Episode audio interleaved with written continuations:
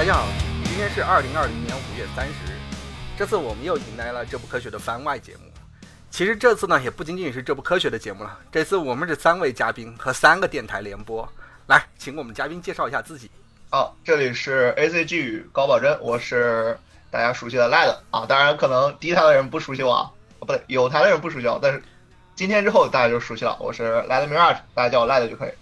啊，大家好，我是大耳，是隔壁台对讲机的主播。呃，之前也参加过不科学电台的录制节目，呃，非常荣幸能本次参与这个节目啊，跟阿修还有赖的讨论一下关于我们这次的主题。哈哈，啊，说起这次主题呢，我们今天是五月三十号嘛，还有两天就是儿童节了，所以我们这次选的话题是一部漫画作品，相信很适合作为小朋友作为漫画启蒙的第一部作品。那么这部作品呢，叫做《岩泉》。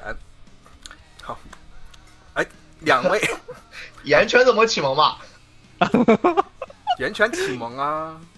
源泉启蒙。你看，你看啊，我我我问你个问题啊，你说小孩子一一读书是吧？人之初，性本善，这句话说的是不是很深？《三字经》是不是很深啊？那岩泉作为第一部启蒙的作品有什么问题吗？那你告诉我，岩泉哪里有善了呀？呃，善很善啊。好，我们不要去，我我们我们不要开始在在一开始的地方互相攻攻啊。我不是攻口，实在是渴了。公口什么攻口是什么鬼啊？我天哪！啊，我六月一号不要教育小朋友好不好？好对，六月一号你你跟你跟小朋友说我们要教你攻口，我靠！不，嗯、是这样的哈，就是我们刚刚说到《三字经》这一块儿，但是其实是这么回事。我觉得，呃，我们今天聊的其实是一部挺成人的作品的，呃，岩泉。他虽然在这个少年漫画杂志连载吧，但是感觉还是有很多轻漫的影子在里面。嗯，我我觉我觉得可能有点像高中生漫画的感觉，你知道吗？就是它它里面很多东西其实适合高中生看，然后有点中二的味道。你说哦再大一点的人看，又觉得好像有一点，呃，就对不到他的电波。但是我觉得高中生还有还有初三的生，应该初三生应该是能对到他电波，有这种感觉。啊，你们是不是对现在日本那边主流的高中生不都是那种什么我要超人看高中生的异世界吗？呃，你看看《少年救父》好不好？你有多久没看《少年救父》了？上面有一部很牛、呃好牛逼的作品叫《电锯人》，连载的很好看的哦。已经开始吹了，我受不了了，我靠！啊，好吧，那个《岩泉》这部作品，不知道呃不知道的朋友可能不是很熟悉啊。《岩泉》是嗯啊呃二零一六年连载于《少年救父家》上的一部漫画，它的作者叫藤本树。那、我们以后相信会更多的听到这个这个名字。它的出版时间是二零一六年，它完它其实现在已经完结了，二零一八年二月完结的。然后这部作品呢，它很有争议，它不像我们常见的很多作品，就是好坏不好，好不好，它销量其实并不高啊。但是问题是，它有一个很严重的问题，就是大家都会去争，有人说它很好，有人说它很啊很烂，什么东西？真的，你们有没有听到这种类似这样的这样的话？有没有这种感触？我我觉我觉得我一开始是觉得它挺烂的，但是后面会觉得它还挺好的，有一种变化的过程啊。一开始真的觉得啊、什么玩意儿 这种感觉，就是有种被被呃作为一个读者去看《岩泉》的时候，有非常多的剧情段落是感觉被作者在玩弄的。他有一种呃，就是你一开始你是被当做一个被被被被弄。被藤本树用各种角色的死啊，或者说，哎，我已经讲到一个比较重要的他的一个剧透了，反正就是被角各种角色的遭遭遇，呃，就觉得很心痛这种感觉。其实这种感觉从第一话就开始了，然后啊、不同的不停的重复，不停的重复，所以我一开始觉得挺闹心的。但是到了后面，包括去回顾的时候，觉得，哎，好像又又挺带感的，就是那种 M 属性被开发出来的感觉。啊，赖的你是怎么看的？我这边反而对角色的死接受的比较好，因因为他大量的角色有一个比较完整的塑造，就我们读者能够感受到他有一个比较深的厚重感。这些角色他们有他们的故事，他们虽然离我们而去，但是我们也都能记住他们，就像对吧？大家一直都在说的导演，但是比较有问题就是反而到了后排就包括过去那平常的时间、平稳的时间也好，以及再往后回到村子那一段时时间的故事也好，那那里的角色就反而有一种比较急功近利，或者说塑造的就很打磨的不够深的那种感觉，所以这里的这个观感的落差是我对岩泉一直不是很满意的地方。嗯，我感觉我只是想想让大家证明一下我的风评没有错，想不到两个人就已经把自己 纷纷把自己的屁股亮了出来啊！好，这已经在亮屁股了吗？对，就已经看看从我们就从我们嘉宾的言谈子里面就已经知道《岩泉》这部作品嘛，他们是有一个心理心路转变过程的。然后就我所知啊，好像在某些动漫论坛，他动不动会有一个很出名的一个梗，就是大晚上有人跑出来发个帖，说我刚看完了《岩泉》，通宵看完《岩泉》，通宵，啊，差不多这种，然后。就会有大家就会有很多朋友蹦出来安慰他说：“嗯，啊，呃，你的类型是不是有一点什么蜕变？或者说你要放开了呀？你要，甚至前段时间我在 S 一上看到一个这个帖子，说什么谁谁谁谁忧郁症，是不是因为看岩泉的原因？就一听就感觉就像是在钓鱼一样啊。”那个帖子我记得，那个帖子好像是有有一个人，我不知道是不是看了一个帖子啊，有个帖子是说他有个朋友，呃，自杀了，好像是因为抑郁症自杀，然后他他发现，对他发现那个朋友的头像好像是阿阿阿格尼，还有还是谁吧，反正是反正是岩泉里的相关角色，然后他他就发帖问岩泉是不是是那个那个他的朋友是不是因为看了岩泉之后脑子不正常所以出事？我我的印象是这样子的，嗯。我严重怀疑是这个人看了岩泉之后脑子不正常，开始钓鱼了。别这样，别这样子。如果是真的，真的发生那个事情，我觉得还是嗯，还是要要忏悔一下。嗯，对对。我们我们我我们不需要忏悔，我们又不是画言泉的，我们也是被言泉摧残的人。言泉到底是什么样的作品，是众说纷纭的。但是我觉得我们可以各自讲讲我们眼中言泉大概是一个。什么样的？是这样的，就是二零一六年的某一天啊，我莫名其妙在论坛上看了个帖子，推荐岩泉，我当时也没注意，无意中就看了一个这个作品，上来第一集就把我震撼了，就是有一个男主角，他有不停的再生的能力，然后呢，在一个末世生存中啊，他有不停再生的能力，然后又是个少年战斗漫，你会觉得是什么样呢？那肯定是一个打不死的一个一个男主角，然后在整个世界里面最后末世中像北斗神拳一样的故事吧？啊，不是，他上来就开始砍手了，他把他的手砍下来给全村的人吃，然后完全无视能量守恒他就开始砍手了，然后我就整个人呃，你你你这是什么少年漫吗？啊，不管这个太好了，然后我就看下去了，看下去的时候他就开始讲一些末世生存的故事。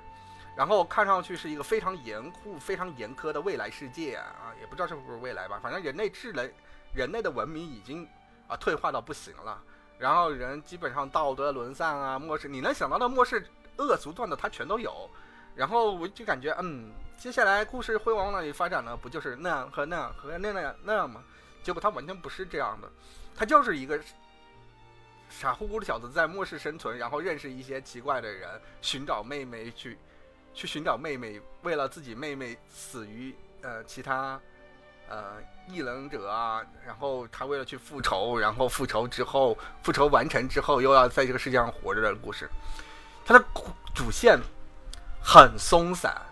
你就很难一会儿你感觉这个主线 好像就没了，因为它的目的目的性就没有了，然后但是他看到最后完的时候，我觉得哎，这个故事让人。就永远意犹未尽，让人永远意有所思的感觉。我觉得啊，这部作品真的是好棒啊！我就大概这样这样一部作品，感觉我什么都没说，但问题这部作品给我感觉就是这么神经。我这边可能跟修有点类似，但是到不了好棒那个地步啊。因为我看下来之后，感觉岩泉它从头到尾都很纯粹，它的故事从一个什么都没有的冰天雪地开始，然后又到了一个什么没有就全部。地球全部母大的一个这个结局又消失，从从一个从无到无的故事，然后中间可能也讨论末世状态下这个人要为什么而活呀，或者说其他的一些东西，但反而藤本没有对所有的这些讨论问题给出答案，一直到最后，我们的主角都是一个就很迷茫的状态，所以我的感觉是，他更想表达一个就纯粹的从无开始到无结束的故事，而中间。其他人我们想的那种各种奇奇怪怪的末世之末世呀也好，活下去的理由也好，这些讨论都显得太表面、太肤浅了。嗯我这里说一下我看《岩泉》的故事。呃，我也是那个一次通宵看完《岩泉》的人，然后我是被阿修。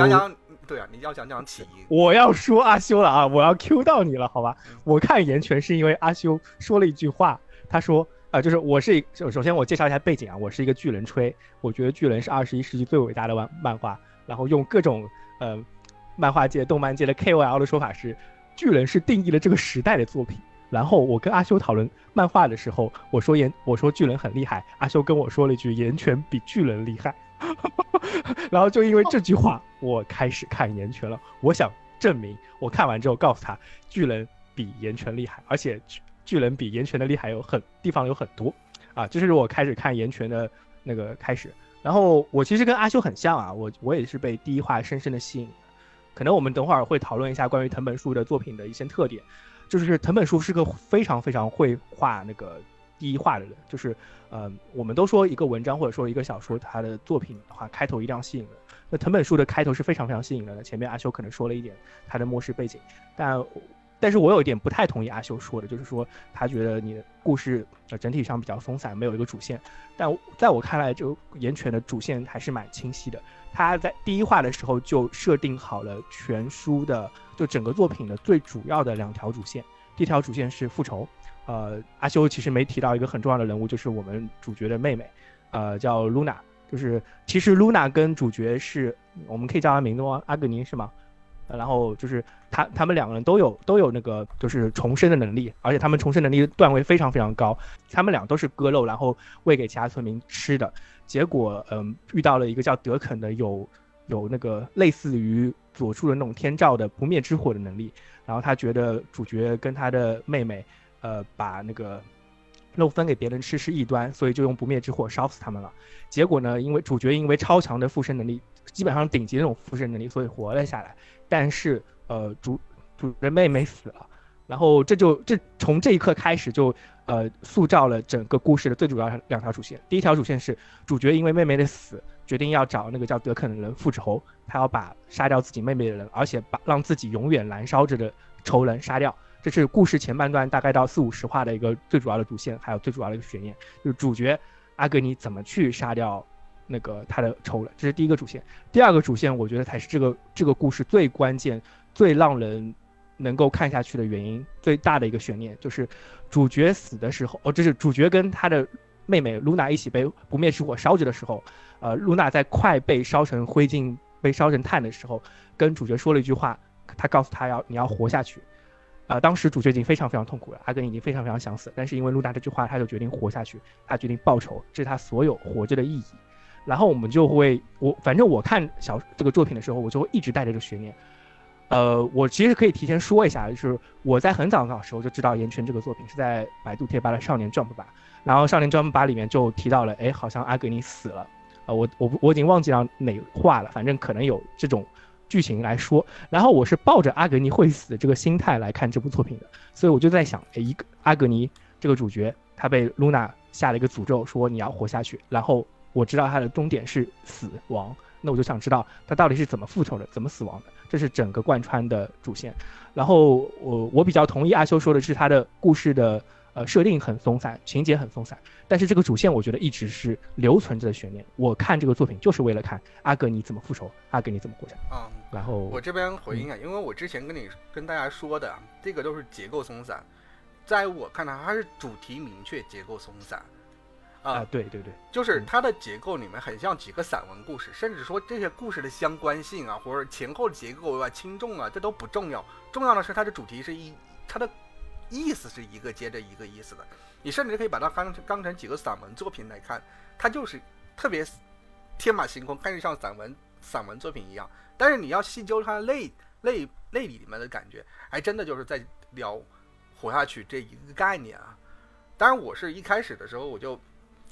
我也不是说一开始我就能看出这一点了。一开始的时候有还有很多，比如说像是宗教啊、复仇啊，很多很多东西去干扰你。但是随着剧情越往后走，越往后走，一些不重要的东西开始开始退去，开始离开我们，然后逐渐逐渐只剩下几个核心的观点，然后你就会把啊活下去，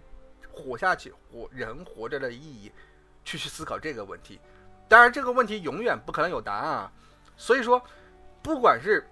不管他最后给我一个什么样的答案，但是如果当我们看到最后的时候，我就发现，哎，整个故事的一个。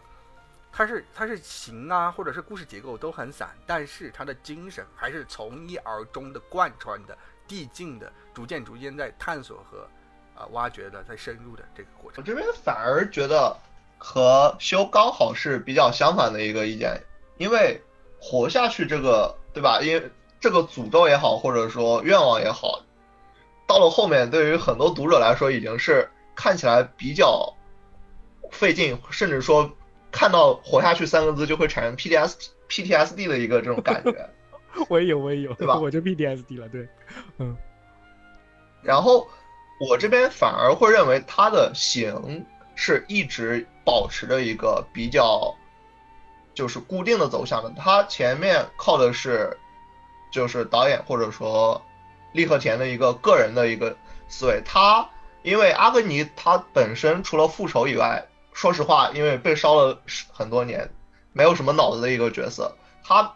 能够主动去做到去推进故事的一个内容很少，他就靠了一个这样天马行空，并且拥有强行设定进去的，也不是说强行设定进去吧，就拥有一个大量积累的一个角色来带动整个前期的一个故事，然后在退场之后，又通过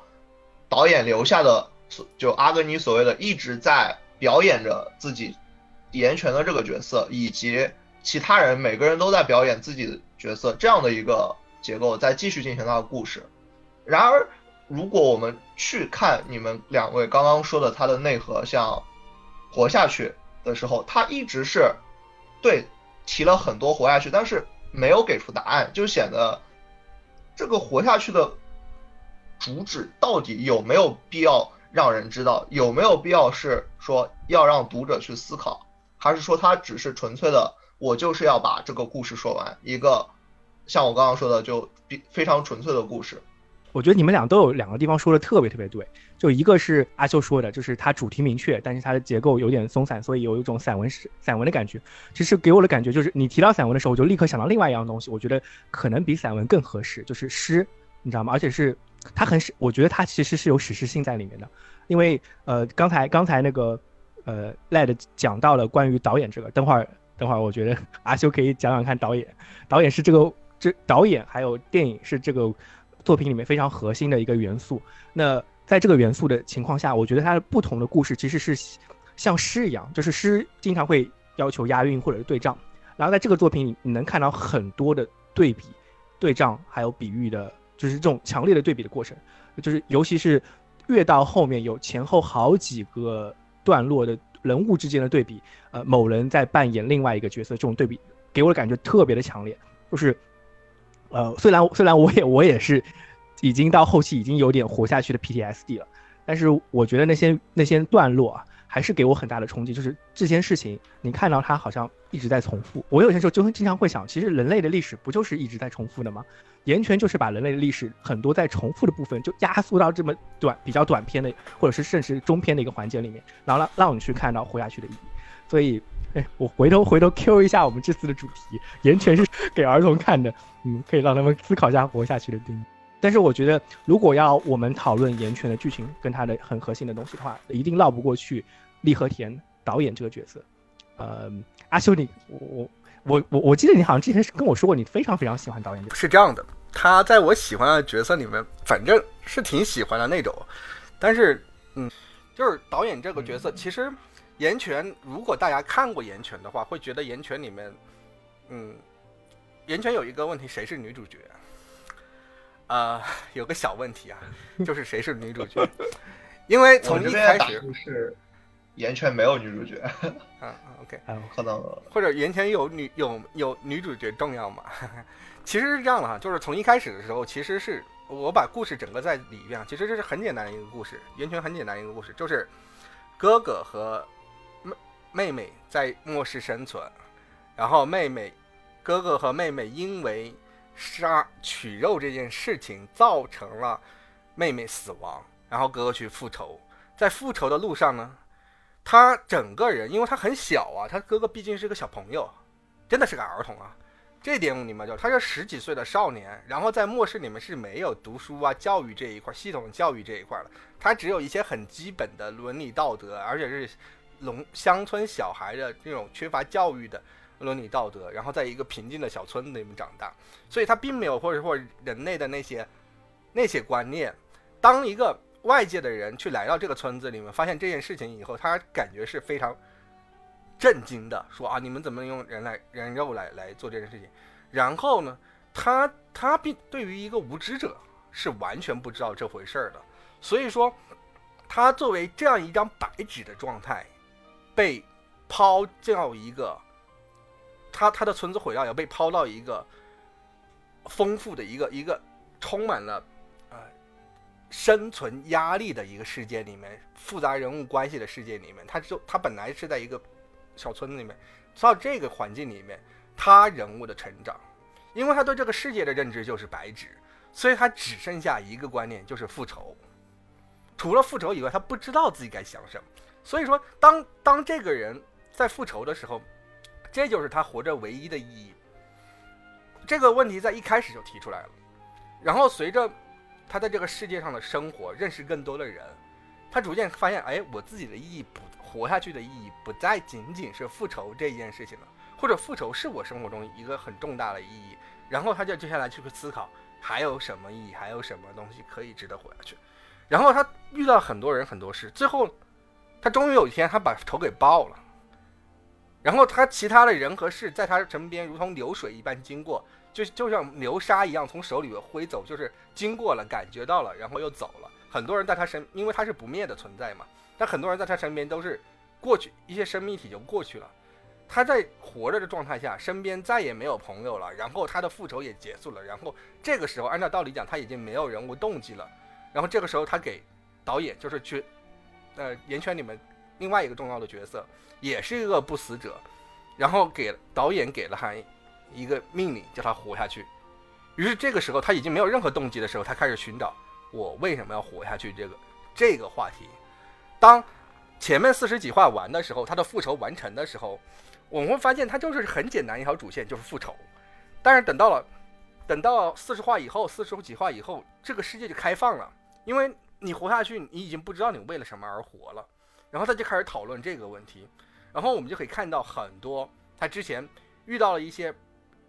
一些事情的遗留下来的东西，然后衍生着发展着，就是。这些人他们是怎么活着？就给了你人为什么要活的各种各样的答案，各种各样的答案。到最后，最后他自己又找到一个自己为什么而活的答案。啊，这个过程中，我觉得他的活下去这个概念一直是一以贯之的。然后导演啊，导演是什么样一个情况？导演就是另一个阿格尼，只是呢。他不像阿格尼是一张白纸一般出生，他是有他的道德啊、生活啊，他是一个很，就是一个很丰富的一个人人，然后被抛到这个末世来的，抛到这个这个末世世界的，所以他的观点不像是阿格尼那样，但是呢，他在这个世界上他也是个不灭者，他也他是纯粹的因为自己不灭而对自己生存产生了一个怀疑。产生一个追求，他也在思考自己活着是为什么。然后，当他他的爱好是电影，所以他觉得啊，我活着说不定是为了电影而活。于是他尝试去拍一部纪录片。然后他拍的纪录片的主角就是阿格尼，他希望以阿格尼不灭者为主角来拍一部嗯电影，这是他活下来的意义。可是当他死的时候，这部电影并没有拍完，然后他却已经满足了，因为他自己心中的一些。怨念，他他其实不清，一直在寻找活下去是什么意义，一直用啊电影用我要拍一部电影来掩饰，来假装这是自己的目的。可是当他当他到最后的时候，他突然选择我这部电影拍不拍不重要了，但是我希望阿格尼活下去，于是他牺牲了自己，把阿格尼救活了。这个时候，这个时候他其实对于自己的活已死活已经看开了，他但是他给阿格尼留下疑问，让阿格尼去想到底。自己是为什么而活？按照道理讲，这个时候应该是阿格尼死，然后导演这部电影结束，是这种感觉。你刚才梳理的过程中，我又把又把一些那个剧情给我绕回去了，就是就是说让我又回想起了他很多剧情，嗯然后我我有这种就是有几个点你特别启发我，就是一个点你说呃就是导演其实就是另外一个阿格尼，我我还挺赞同这一点的。然后他们俩身上其实我们抛开抛开他们俩人物性格上面的各种各种区别啊，他们本质还是真的挺像的，就是两个人都是不灭者。这这里可能我不知道有没有听众可能没看过《岩泉》的，就是说这里的不灭者非常非常强大，就《岩泉》里的不灭者的能力是非常非常强大的，金刚狼好像是说。是对超超级蟑螂嘛，就基本上金刚狼嘛，我觉得比金刚狼牛逼，嗯你知道吗？就这这应该比金刚狼牛逼，就是呃，怎么牛逼到什么程度呢？我啊就一个单纯的无限再生嘛，嗯，啊，对身体里，嗯，有一个再生核，只要不不去破坏再生核的话，你就可以无限再生。大概，然后再生的速度会依照每个人不同。阿格尼是属于最强的一个，导演也是最强的一批，其他人就会稍微弱一点。啊，就是除了阿格尼以外，其他的好像再生是有速度限制。阿格尼是那种你比如说你一段时间内再生，不管再生多少次，它都可以无限再生，而其他人是好比说一段时间内再生，再生到一定程度，它扛不住了，就再生不了了。这隔段时间嗯再生、就没有他那么快。对，阿阿格尼其实身上有两两个我觉得非常重要的，就是他能力上是有两个很重要的特质，一个是再生，我们刚才说是是最强的再生能力，另外一个很重要的就是他有一拳超人的能力，这点也非常重要呀，就是他基本上就跟 对，就跟老师一样，他只要碰到你，因为他相当于是这个整部作品里面最强两个能力的合体，就是他最强的再生以及最强的呃破坏能力，叫就不灭之火。就是我刚才说错了，不叫德德肯啊，是叫德玛。就德玛的不灭之火，只要任何被这个火火碰到的人，都会烧把其他所有世间的一切事物烧尽为止。那因为阿格尼是永远再生的，所以他身上的火焰是永远不灭的，因为他可以一直烧，一直烧。然后，因为他又带着这种不灭的火焰，他只要碰到任何事情、任何任何物件或者任何人，只要一碰到他，把那个不灭之火给传递过去，那另外一个物件也随之就毁灭了。所以就是这，我我一开始就觉得啊，他挺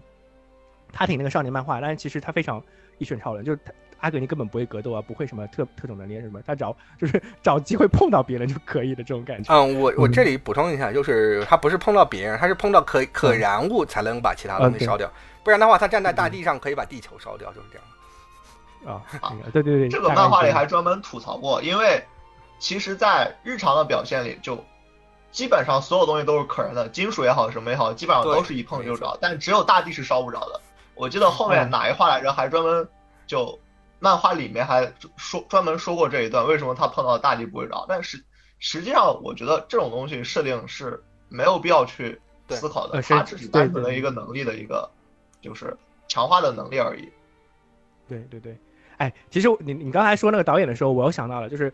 其实他是在拍电影啊，不是拍纪录片，因为电电影非常重要，是要表演，所以那个导演一直在教阿格尼要表演，就是要扮演某个人，然后这个扮演某个人，呃，我觉得是就是会会跟活下去这个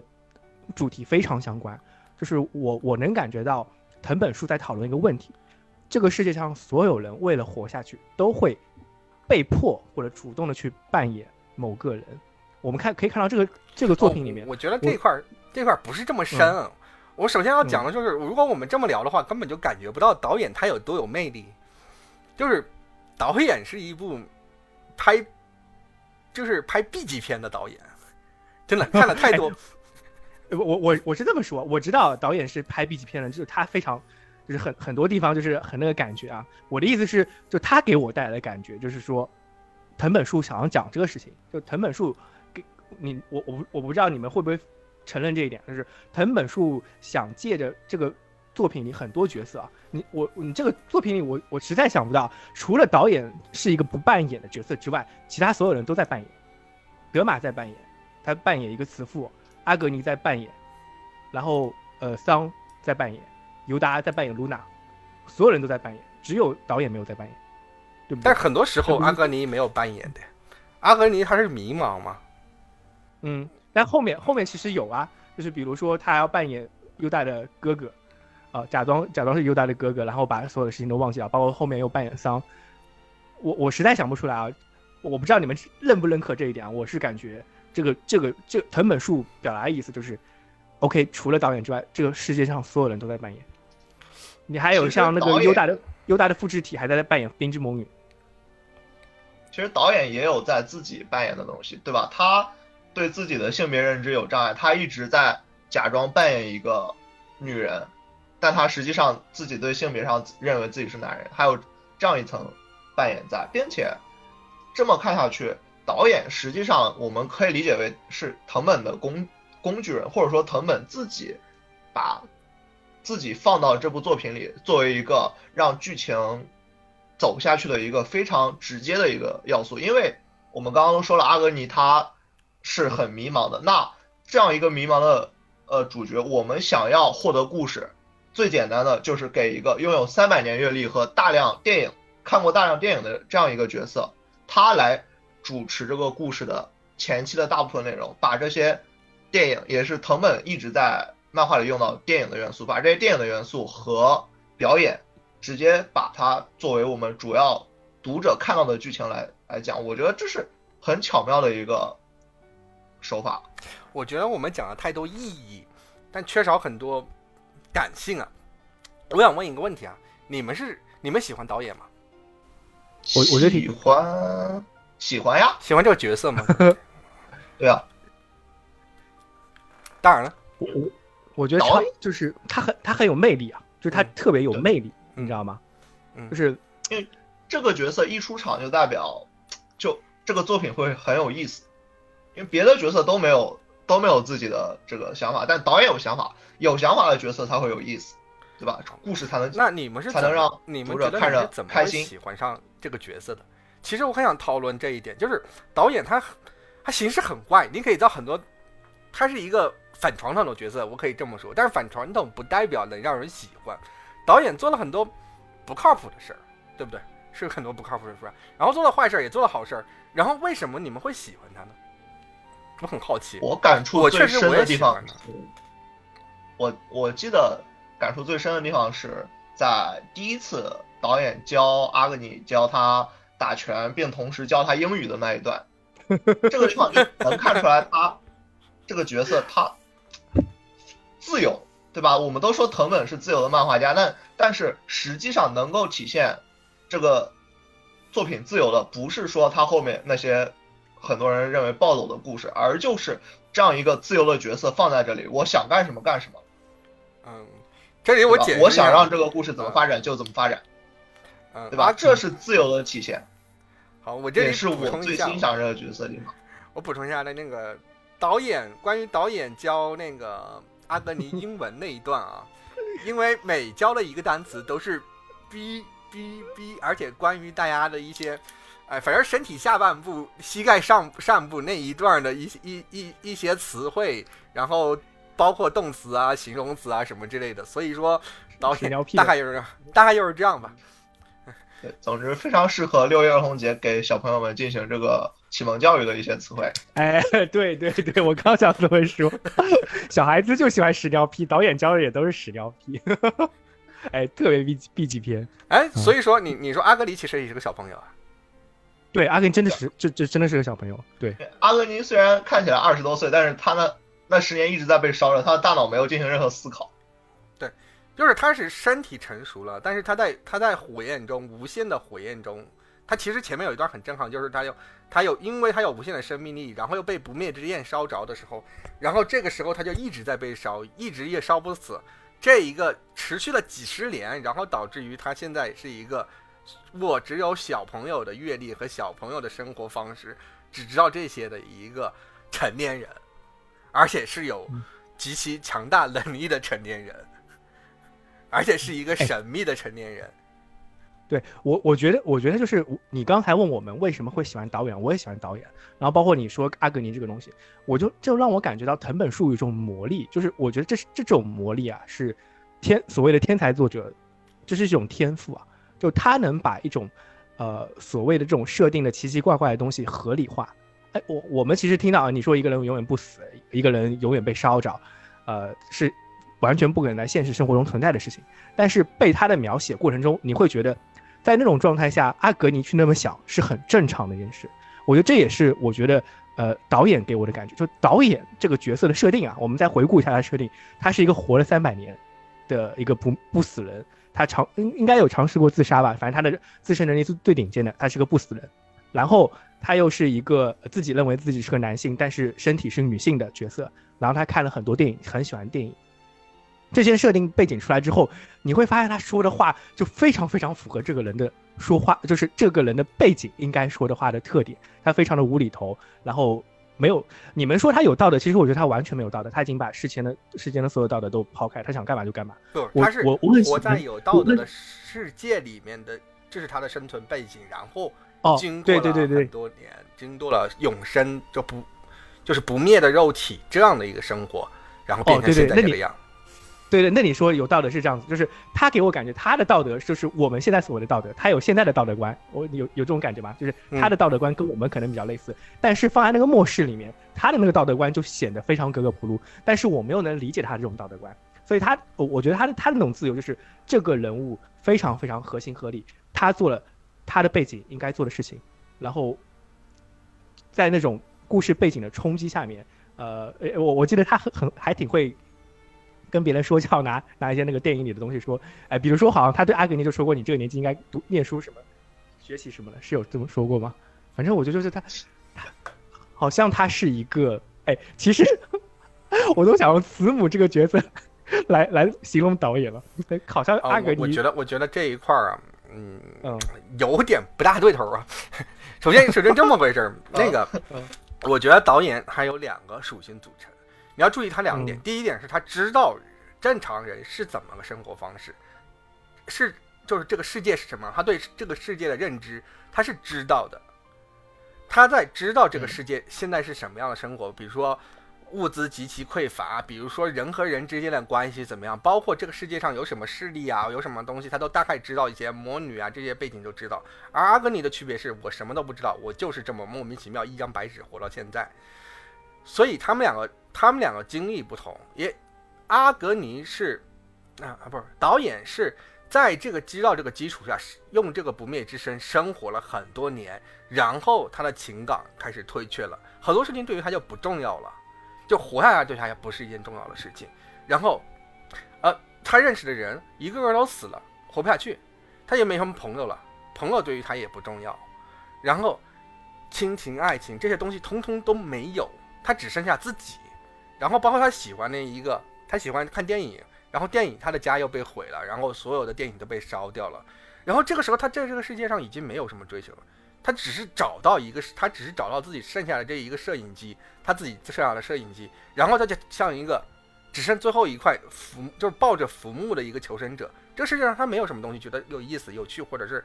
或者是让他能活下来，他就说哦，那我去拍电影吧。他其实在说服自己呀、说服自己要去拍这个电影，然后把这个装作是自己活下来的理由。其实他对于这部电影，他自己是很不屑的。你要看到他是很不屑的，他会说我要拍一部烂片儿，对不对？他有他会用他他说我喜欢的是我看了很多烂片儿，然后一部烂片里面主角就要被背叛，然后被几个什么什么什么样的反派角色 呃安排的好好的，就是就是那种标准的啊那种迪士尼式的那种，呃不是迪士尼式，就是那种日式动漫里面打 BOSS 一样的，什么四天王对不对？然后有个大 BOSS 四天王，然后你要用必杀技把他给打死，就充满了 B 级片呢，或者是那种卡通片的那种套路乐趣。然后他自己本身还在嘲讽嘲讽他，嗯这是一部烂片，我就要拍这么一部烂片，因为它虽然很烂，但是我很喜欢。他就要他就拍这样一个东西，但是你感觉他整个过程中充满了对自己做这件事情的一个不屑和嘲讽，他会不停的吐槽自己，怀疑自己做的到底对还是不对，所以他会用一些粗口啊，一些莫名其妙的东西，一些一些不正经的一些手手法来去拍，甚至他希望这件事情出现一些混乱。每一次这个东西，他会设计一个剧本让阿格尼去做，每一次阿格尼 不按剧本做的时候，他反而更开心。这是他自己想的，他这因为他不想自己的电影，因为自己想看的烂片太多了，他不想他他真的是不不指并不指望这个电影拍成什么样，但是对于每一次不一样的出现，他是真的开心，因为他无聊啊，他空虚，真的就这种感觉。我在末世我没有什么追求，然后每一次阿格尼做出啊不一样的东西，他逐渐就找着哎生存的意义。他在不同中出乎意料，没有想就是这些中他找到自己的喜欢和生存的意义。阿格尼落入水里面时，他宁愿自己死，他也要阿格尼活着，因为他自己想的东西，他永远自己就只能想的东西，意外只会发生在阿格尼身上。他希望是这样的东西活下去。这里感觉阿格尼他有点类似于一个像矛盾的集合体，永远不会。永远不会死的身体和永远不会灭的火焰，只有这样，就这两个东西是在，不管是我们现实的世界，甚至说像，就这个岩泉内部这个这样的世界，它仍然是不合理的，它是一个双重不合理的一个重合，这样之后才能对这样导演，导演是一个什么样的角色？他拥有旧世界，就是像我们类似现实世界的一个知识，也有对当时末世的那那样一个世界的一个完全的了解。所以只有这样，有阿格尼这样双重不合理的这样的身份，才能对导演产生这样的冲击，才让他有这个意外性，有这个我还能找到一点盼头的这样的感。我其实我想问一下，你们觉得他最后一个？我觉得这个这这部漫画应该我们三个都应该会承认，就是它的结尾非常有神来之笔。就是有一个有一个片段，我不知道你们喜欢最最终化的那个，就是最后结局那些故事里面，你们最喜欢哪哪个？我感觉就藤本树会把很有些事情很长的一个时间段的东西压缩在非常短的时间里面，比如说它中间有几个段落，就是一下一晃就十几年就过去了，或者在在前面，呃，整个十年到底阿格尼怎么经受住那个过程呢？他也就是类似于那种叙事叙事一样，一两页就过去了。然后在最后的时候，结局里面有好多故事，那其中，嗯，我我觉得这个这个问题啊，基本上我们三个人会是一个答案，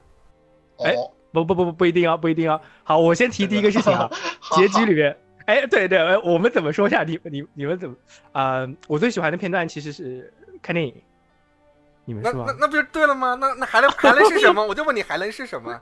对呀，对啊，莱德是不是？对不对？就不用想了。对，这么说是没有别的啊，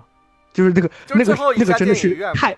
对对，那个最后一下那个电电影院实在是太神了，而且后面他我我我没印。印象里没没记错的话，这个画面还被不停的捏捏他里面，不停的作品有，反正就是这个基本上，这个基本上不用想，只要看了《岩泉》，看完以后印象觉得《岩泉》好的，或者看进去的人都会忘不了这一段，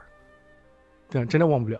哎，你们你们是怎么来看这一段的？我我很好奇，为什么这一段说能带来的冲击那么大？我，就我的。感觉是因为当时就岩泉后期的剧情，虽然可能修不是很愿意承认吧，但是在大多数读者的眼里，还是一个趋向于暴走的，或者说他对节奏控制有一些不是很好的地方，趋向于暴走一个状态。在那个时候，观众的大脑是空白的，然而与此同时，阿格尼的大脑也是空白的。但是这样一个空空就是。大脑空完全空白的阿格尼看着一个完全不明所以的电影，他能够流下眼泪。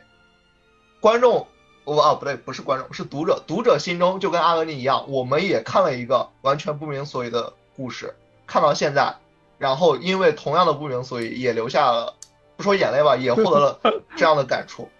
是有一个非常深的代入感的。因为之前像这些角色，观众很难不。读者很难带入进去，反而只有到了这一步，他看的电影，跟我们做的是一样的事，我们没有身上着着火，他身上也没有着着火，这个时候他有没有复仇能力也无所谓，但是我们同样空白的大脑和同样同样这个无厘头没有意义的故事，就会对读者和阿格尼造成同样的震撼，是不是有点感觉玄学？阿修你怎么看啊？觉得有表述上有点怪。首先，嗯，我的感觉是，岩泉的每一个故事单独来看都很合理而且完整。但是呢，你当 A 故事跳到 B 故事的时候，你有种，哎，怎么突然就跳到这里来的感觉？如果你把它分开来看几个小故事，这样的，所以当我看到最后这一个故事的时候，我觉得它是一个收尾，因为我。因为我在前期的时候，这个理论我之前跟那个大耳说过，我说整部《岩泉》，我都把它看成是导演的一部电影，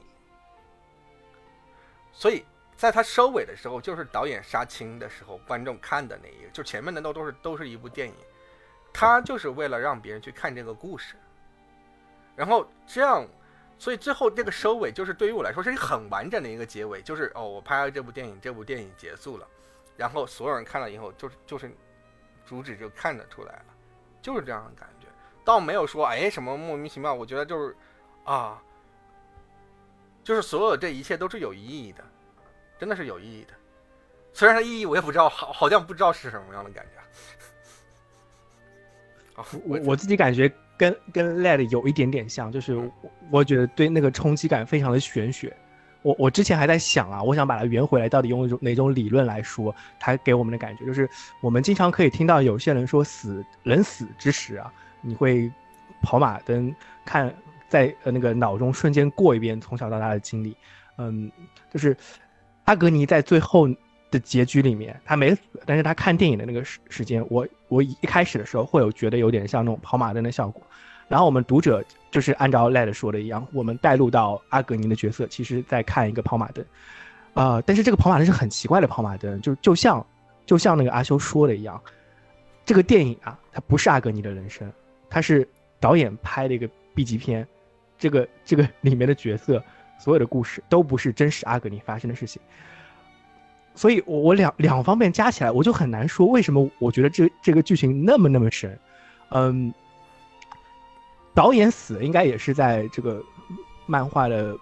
中后段。我们把这个故事切成三三块的话，第一 part 大概是呃那个呃以尤达在那个呃宗教整个整个他复仇的高潮，就是打那个什么四天王那段，大概这是一段，大概有三三分之一的。理解为就是贝城毁灭。第一段啊，对对对对对对，那个费城还是什么城？对对，那个城市毁灭，城市毁灭是第一个高潮，它是第一个段落大篇章。第二篇章是导演之死是大篇章，最后一个篇章我跟这这点，我觉得阿修可以到时候来说说看你对于最后一个篇章的感觉。我跟我跟那个呃赖德的感觉是一样的，我的感观观感不是很好，尤其是我甚至会对有一段剧情我是特别觉得不合理，甚至觉得莫名其妙，就是。呃，他跟尤达跟着德玛那些小孩生活一段时间，而且那时间也挺长的。那一段，我觉得好像对我来说感感觉就没东西啊。所以这整个后半段到了 Sunny 出现之后那一段，我倒是觉得有意义了，我或者我觉得好看了。就从读者直观来说，我是觉得好看了。但是到最后那个结局的时候，我甚至觉得啊，导演这个角色已经从这个故事里被我忘掉了。然后他以这种方式把那个电影这个方式。再把你的思路从最后那最后一个篇章里面那种杂乱的混乱的感觉里面，突然之间调回到了最前面最震撼的那那篇，我就感觉这种这种，呃，怎么说呢？有点就打一个回旋镖，你这种感觉，你知道吗？我我们很我们经常说有有些人有伏笔啊，就是有有些作者他们很会埋伏笔，然后哎这种首尾呼应，千里。什么？那叫什么？呃，千百千里埋草灰这种感觉，这种操作很牛逼。我不我不觉得那那个操作是这种埋伏笔的操作，因为我们就一直知道这里有这个电影的概念，有导演这么重要的角色。但是我就我就想不出来，我很想知道答这个答案，为什么他给我的冲击那么大？就真的太牛逼了。啊，我觉得这块儿，嗯，我不知道你们玩不玩游戏啊？有一个很著名的游戏叫《The Last of Us》。The Last of Us，美国末日，或者是末呃最后生还者，最后生还者。OK，整个故事我全游戏全部玩完，就是我在我在有一个地方流泪了，真的就是哭了。那个地方是哪个地方呢？它不是某个人死了，真的不是某个人死了。就比如说里面很残忍的分别啊、死亡啊，或者是人类的一个悲观的事，不是这样的。就是我在经历了很多很多很多很多故事以后，我突然走上一个窗前，然后看见一个，它是一个动物园，看见一片绿草，然后看见很多长颈鹿在那个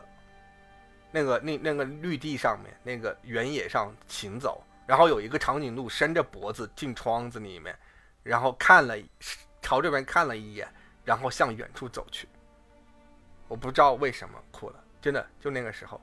它真的没有什么任何剧情都没有，从从从道理上它跟前后关系没有，但是你看到这件事情，你就就感觉是啊，我我真的无法解释这种感觉。其实源泉你们看电影的时候就是有这种感觉，我不知道你们会不会有这种情况，可能我这个人性子比较比较浪漫一点，我觉得如果我躺在海的中间。然后仰望星空，仰望宇宙，我就觉得我心情会很舒畅，很就是这个世界很浪漫的感觉。就这种感觉，从岩泉里面，从我的感觉是看得到这种感觉的。就能看见宇宙之大，看见自己之小，然后悲天悯人这种感觉，当然也不至于像像那个就是腾，嗯，不是《岳阳楼记》那样，那种那种那种那。对，那种感觉啊，就是进又退啊，什么居江湖之远，没有那样夸张，就就是就是看天地人物这种感觉，就感觉自己渺小，然后感觉世界的宏浑的感觉，真的就这种看见了这种东西。我我我说的太高了，吹的太狠了。没有没有没有没有，哎，我不觉得，我不觉得，我我反而我反而觉得你你描述这种感觉特别像那个故事带给我的感觉，就是你说你很喜欢，就是。看海或者在那个外面，我自己也特别特别喜欢看海。我有段时间就就什么事情都不干，也不看书，也不干嘛，就坐在海边就看海。就看海这件事儿，就会让我觉得很满足，就心情会很平静。然后，呃，你刚才说的那些的时候，让我想到一点，就是如果我们再绕回去想想看活下去的这个意义的话，呃，我觉得我自己看岩泉的时候会被带入到一种误区里面去想。活下去的意义是什么？就是意义是一个答案。我我自己也在一直在想，我自己活下去的意义是什么。然后我就会想，那个是个答案。然后如果你只要想答案的话，它就会被缩小，你知道吗？就是好像就是它只是一个点了。我们经常会讨论啊，过程重要还是结果重要？好像我们就突然之间，你要想活下去的意义是什么，你就要那个结果很重要。但但是就是。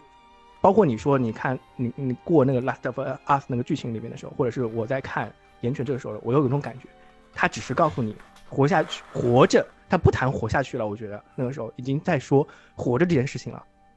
嗯就是我能感觉到我的存在，这就是意义。我我不说这是就是意义啊，但是就是那种感觉非常非常好。所以我自己看海的时候，呃，你也你也说，你也可以说，就是呃，世界万物那么庞大，我很渺小，但是。我能感觉到我自己，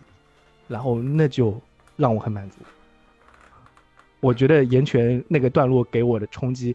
好像呃，你说你说其他所有答案啊，我但是我觉得这个答案可能会稍微有一点那种感觉点到了的意思。嗯，我从大耳这边稍微延伸一下，刚刚你们说看海，其实看海的这个感觉，相比于我能感受到自己，更多的是我忘记了自己的存在，就是然而。阿格尼看电影的时候也是一样的，他在看电影看里面，浑身燃烧了自己的时候，他也忘记了自己当时在看电影的自己的存在，所以他反而是一个活下去，感受自己的反面，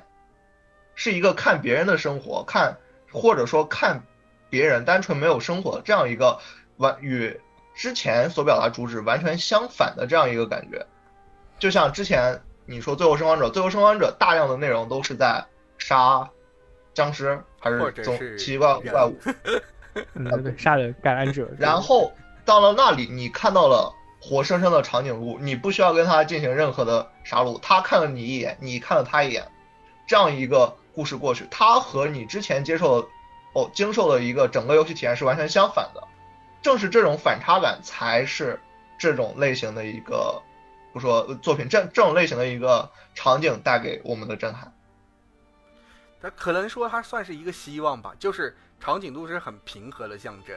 然后他们生活的那个场景啊，就是阳光，然后绿草，然后长颈鹿在地面上就是很就是悠闲的行走，和你自己玩的这种在世界里末世里面辛苦挣扎，就形成一个强烈的对比，然后你有一种神往的感觉。或者你有点恍惚中，你你觉得啊，我就要过上这样的生活，我希望我要过上这样的生活，这种感觉，然后你接下来你就啊，就那种感觉。我觉得还有一个，我我我我我回我我说一下，我补充一下，我我我觉得 Led 刚才讲的很好，就是他他是一种反差，我现在也觉得那个场景是一种反差，就是我其实看《岩泉》的时候，这个这部作品是非常非常压抑的，它里面非常非常多的故事，嗯，藤本树讲的东西啊，就包括宗教，包括那种人的扮演这种角色角色东西，就给给人感觉，而且它的大大的背景也是一个末世的环境，这个背景是很压抑人的，然后那个环节里。你说到，呃，我觉得我们这个节目越聊越玄学了，好像有点哲学意义 的。就是他说他忘，我说我说我看海的时候，我想起自己的存在。你说阿哥，你看电影的时候是忘记自己的存在。我我现在更偏向你的答案，就是忘记自己的存在。好像我们之前岩泉那么残酷的一个故事，他第一话有多么残酷，看着自己最爱的妹妹在自己面前被烧死，然后他一直被烧，这是一个很痛苦很痛苦的事情。结果在最后一刻的时候，看完电影之后，觉得什么事情都不算了，对不对？就是这包包括那个你你对于《Last of Last of Us》的那个那个解读，我也觉得好像真的就点到这个点了，就是说他的这种反差其实是让我们跳脱出来说，之前的东西算什么呢？对吧？为什么要 care 呢？就是就会有忘我这种感觉。所以我觉得，我觉得这个时候应该吹一波岩泉啊，就是 我发现岩泉有个很很重要的特点。就是他很容易把大家带入情绪之中，虽然这个人物他很不真实，就是他有很多东西不符合真实，这个世界也跟我们世界偏化就是偏差很大，但是你觉得这个人的情绪你能够理解，你很能够理解他当时为什么，比如阿格尼的妹妹死，你很能够感触他为什么这么愤怒，他不会像说说一一一部其他的作品里面，虽然某某死了，然后你觉得。哦，死了就死了吧，他就寥寥一话，让你觉得，啊，我能理解他为什么这么愤怒，而且为什么这个愤怒中还永远带着一股悲伤。就整个岩泉其实都都有一股悲伤的感觉，是吧？不管是多么乐的乐的情节，多么多么多么轻松的情节，其实你都又暗暗又又有隐藏着一种悲伤。就有一种什么都解决不了、什么都无能为力的那种感觉，其实有一种淡淡的悲伤在里面的。然后你到最后的时候，你突然觉得，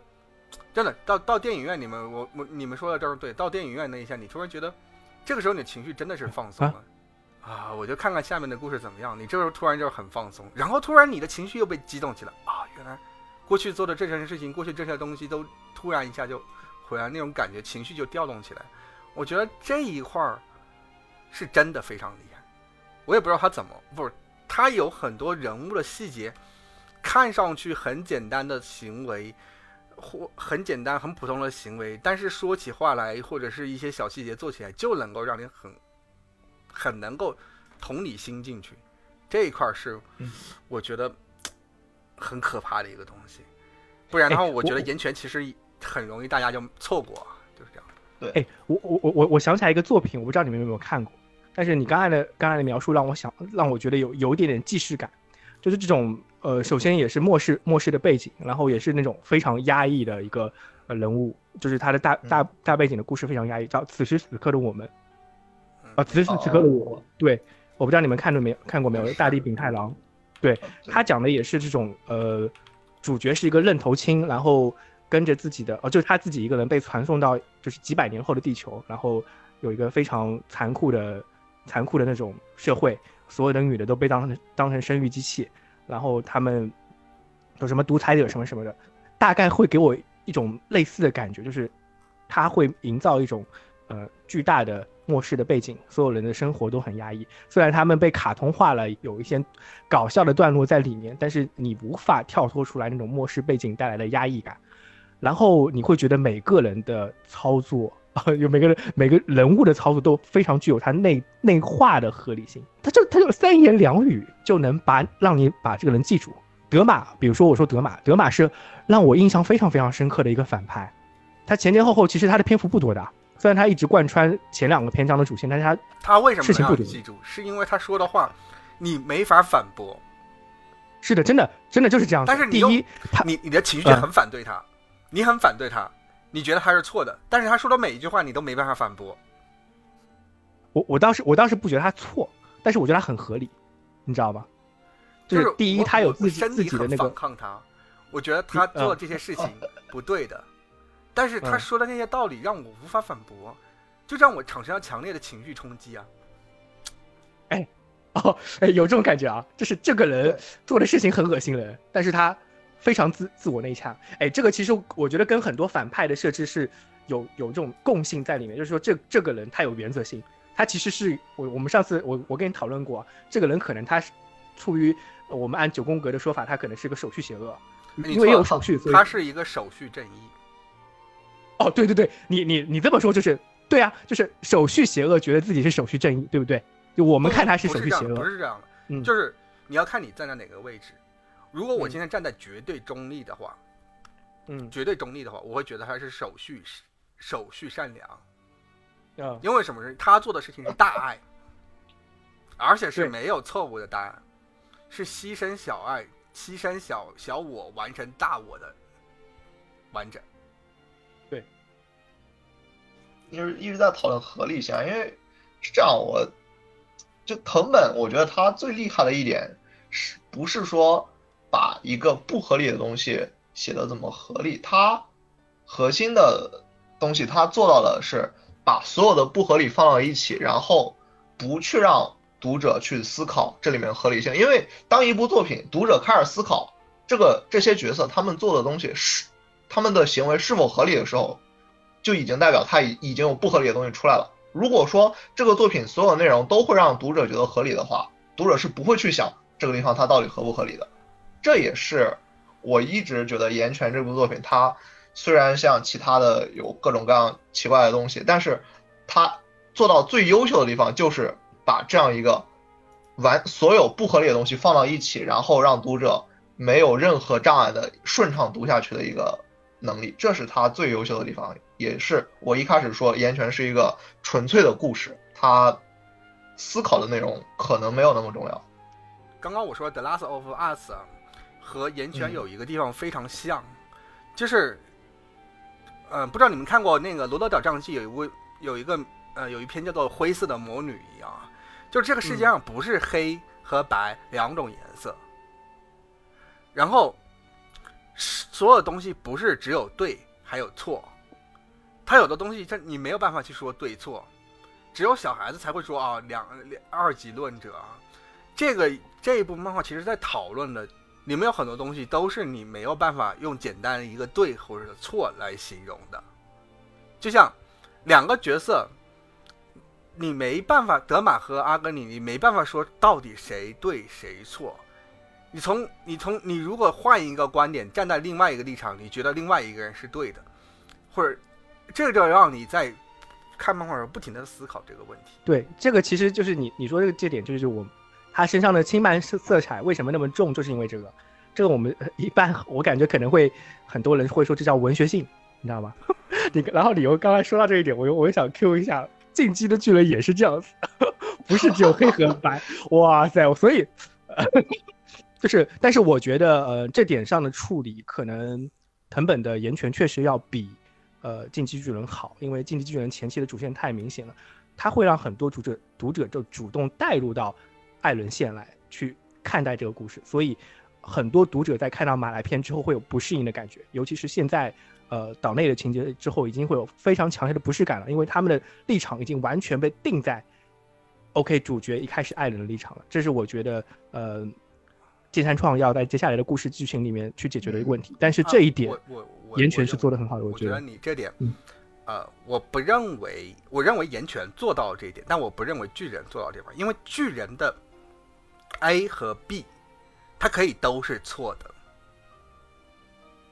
他们两个不冲这突，就这两个国家可能都是罪恶的。呃，我我这么说，我不想，我们就把那个拉回来，我也不想谈论巨人跟岩泉的对比，但是我我就我就说一句啊，就是哎，你怂了，这不是我不是我怂了，我跟你说，这这个是这样子的，我我说一下，剑山创想把它描述成这是一个黑跟白灰都存在的世界，但是他没有处理好，这点我要承认，他想处理好，他这也是他的初衷，包括他的很多访谈也都提到了，他就是他的初衷，他不想读者就主动带入艾伦的剧情，但是 sorry，现在读者带入艾伦剧情了，啊嗯，如果你要真的说，呃，嗯。好，巨人在这点上没有岩泉牛逼，我认了，好吗？关键是是你起的头，这点是我不能理解的。你到底是不是巨人亲啊？我都不能理解了。我是，但是我还没黑巨人，你就蹦出来说巨人这里不行。我看你是反，我看你是反串吧。哎哎，不是，但是但是我在想啊，本来我还想说在在在这个节目里面我们黑一下藤本，但是啊，你我们已经吹了一个半小时了，你们知哎呀道吗？就刚刚我还哎想，我还想接黑一下，就是黑一下。说这里是藤本，就他厉害的地方在哪里？他一个是刚刚说的不合理，一个是他中间也加入了就是自己阿格尼对自己的反思。他有想过，在这样的故事里，是否阿格尼这样一个浑身燃着火的人，才更像一个反派？他一直在限制读者，不让读者去带入这样一个角色。哎，你这点说的我很赞同，真的很赞同。就是他过一会儿他就会就会用一个呃恶魔的那一面，他既是神也是恶魔，他会用恶魔那一面来来去来去描述阿格尼，就让作者就让读者可以反从两个角度不停的去看他，然后不停的审视，让自己读者保持一个呃保持一个中立的心吧。保持一个具有两两方面的一个可以对照的一个心态去看，而不是急于把读者啊推进某个情绪，然后一发不可收拾。哎呦妈呀！你这你就说到巨人的不足的地方了。怎么又是巨人的不足？不是，就是就是就是你你说的很对啊，就是他会一直在两个方面、两种视角，就是我们有阿格尼视角，还有一个路人视角去看阿格尼做的事情。巨人呢，他花了四分之三的篇幅在讲，嗯，帕岛的事情。帕岛事情就是说，哎，我们很惨，我们被人迫害。嗯，好的，就是巨人这个地方非常不足。然后你们提到的就是巨人做的不好，但是但是为什么藤本做的好的地方，就是他一直给你，他给读者的体验是双重的体验，而且这个双重体验是贯穿始终的。我甚至可以这么说，是贯穿始终的，一直有对比。对，一直到最后，甚至很多人就看不上的桑那里，就是桑，包括就是他们新建立的村子那些行为，他都是有一合理的，个自己有其合的信仰，理性啊自己。的对对，哎，我我其实还挺喜欢桑那段剧情的，因为呃，就桑这个人人啊，如果说他没有那段剧情的话，这个人完全就是不完整的，他只是个小跟班而已。但是有了那个剧情之后，桑就立刻就完整了起来，啊，他就变成了一个化腐朽为神奇。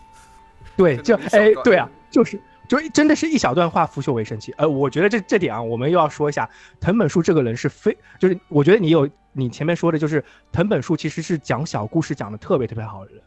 你你我们如果把桑的剧情拉出来，就大概八十三话里面可能有十几话或者是二十几话，这是桑的一个线。你把它拉出来，它也是一个很好的关于桑这个角色的一个故事。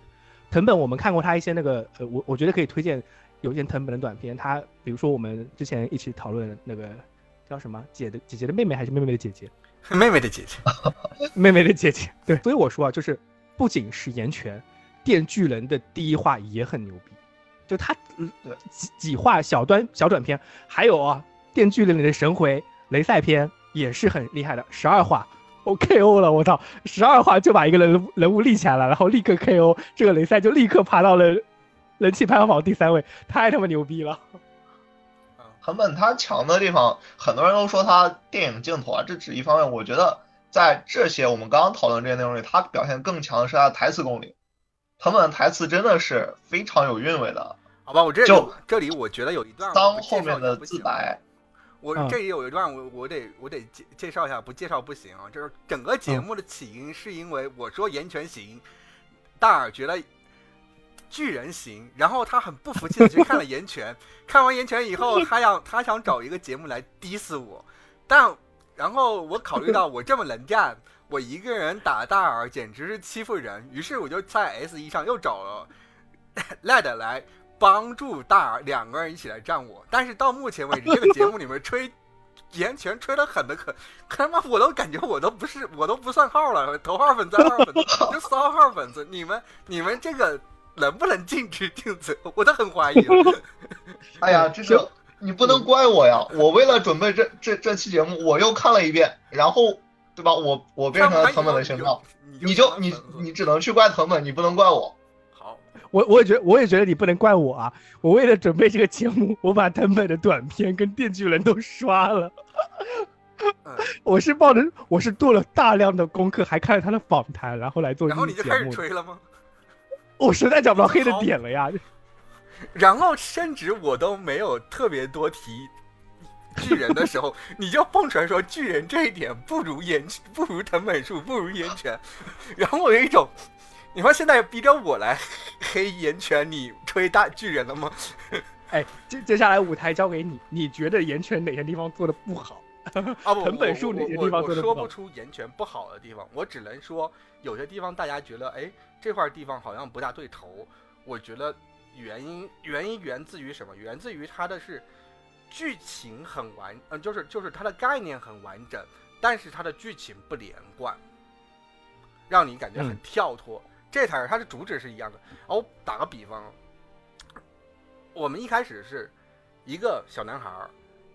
然后一个一无所知的、对世界不认知的一个概念，包括伦理道德，包括世界的知识啊，这些全都不是没有朋友这样一个小男孩，在一个末世下生存的样子，应该是什么样？他并不是讲了一个温情故事，他碰了很多残忍的事情，很多邪恶的事情，很多丧心病狂的事情，藤本树都介绍到了。他不是说我我我跟你介绍这个故事，然后我就开始给你打打打打坏人，就这么简单，因为我这么强，一下子打几个坏人，哦，下面就把你当英雄。不是，他给你方方面面介绍到这一点了。然后接下来他开始讨论第二个问题，就是这样一个人会活在这个世界上活久了会变成什么样子？于是他就把导演放出来了，他把导演放出来了，他就告诉你会变成这样一种样子。然后他会讲仇恨的事情，他会给你仇恨结束了，没有仇恨的人是什么样的一个情况？如果这个人没有仇恨是什么样的？然后他会方方面面讲这个世界是什么样，他会讲这些人在在这个灰暗没有希望的世界里面沉沦的时候是怎么样，然后他们期盼神又是怎么样，神又是怎么造成的，然后包括造神的一个一个过程，他都甚至都会去讲生存的过程，他都他会讲。他不是所有，他所有故事其实都很完整，只是他每一段故事都是单独独立的。那他主题，哎，这一段是为了那个主题曲，那一段是为了那个主题曲，你看上去很散。当你整个故事全部看完，回过头来再梳理一遍，你会发现，哦，我我找到整个主线的时候，我就能看得见了。不然的话，你就会觉得，哎，这一会儿你你在讨论，哎，你在你在打你你在打怪这一块，你在逃生，是一个逃狱片，是吧？这一块你是生存，交了一些朋友，这块你突然就变成一个。啊，超了那座大作战的片子，你就感觉它，它每一画每过一段时间，它就完全是不一不是一部电影了，它像是很多部电影结在一起。它每部电影，你们看过一些动画片没有？比如说像是《黑客帝国》的一个那个动画版，它里面有好多导演，每人都就自己的风格演绎一段动画，大概这种感觉很强烈。就是它每一段虽然都有一个主题，但是这个主题。它每段风格啊，故事都不一样，就风格的故事不一样，就超能力战斗什么生末日生存啊，宗教啊，这个都不一样，但是它每一段的主题却都是一样的，这种感觉啊，就是你不能理解到这一点，你会觉得啊，这个节奏好乱，每个风格都不同，然后哎，这会儿是这个漫画，那会儿是那个漫画，我这这什么玩意儿？很多人就这种感觉。啊其实我其实我这边对他不满的地方吧，倒还跟修说的稍微有一点点区别。我可能对他后面的这个就是一些节奏的处理上有一些就是不是很满意的地方，因为我刚刚也说了，就藤本厉害的地方在于他台词，这个就是因为前期有光导演这一个角色就贡献了大量的一些名句，但是到了后面，尤其是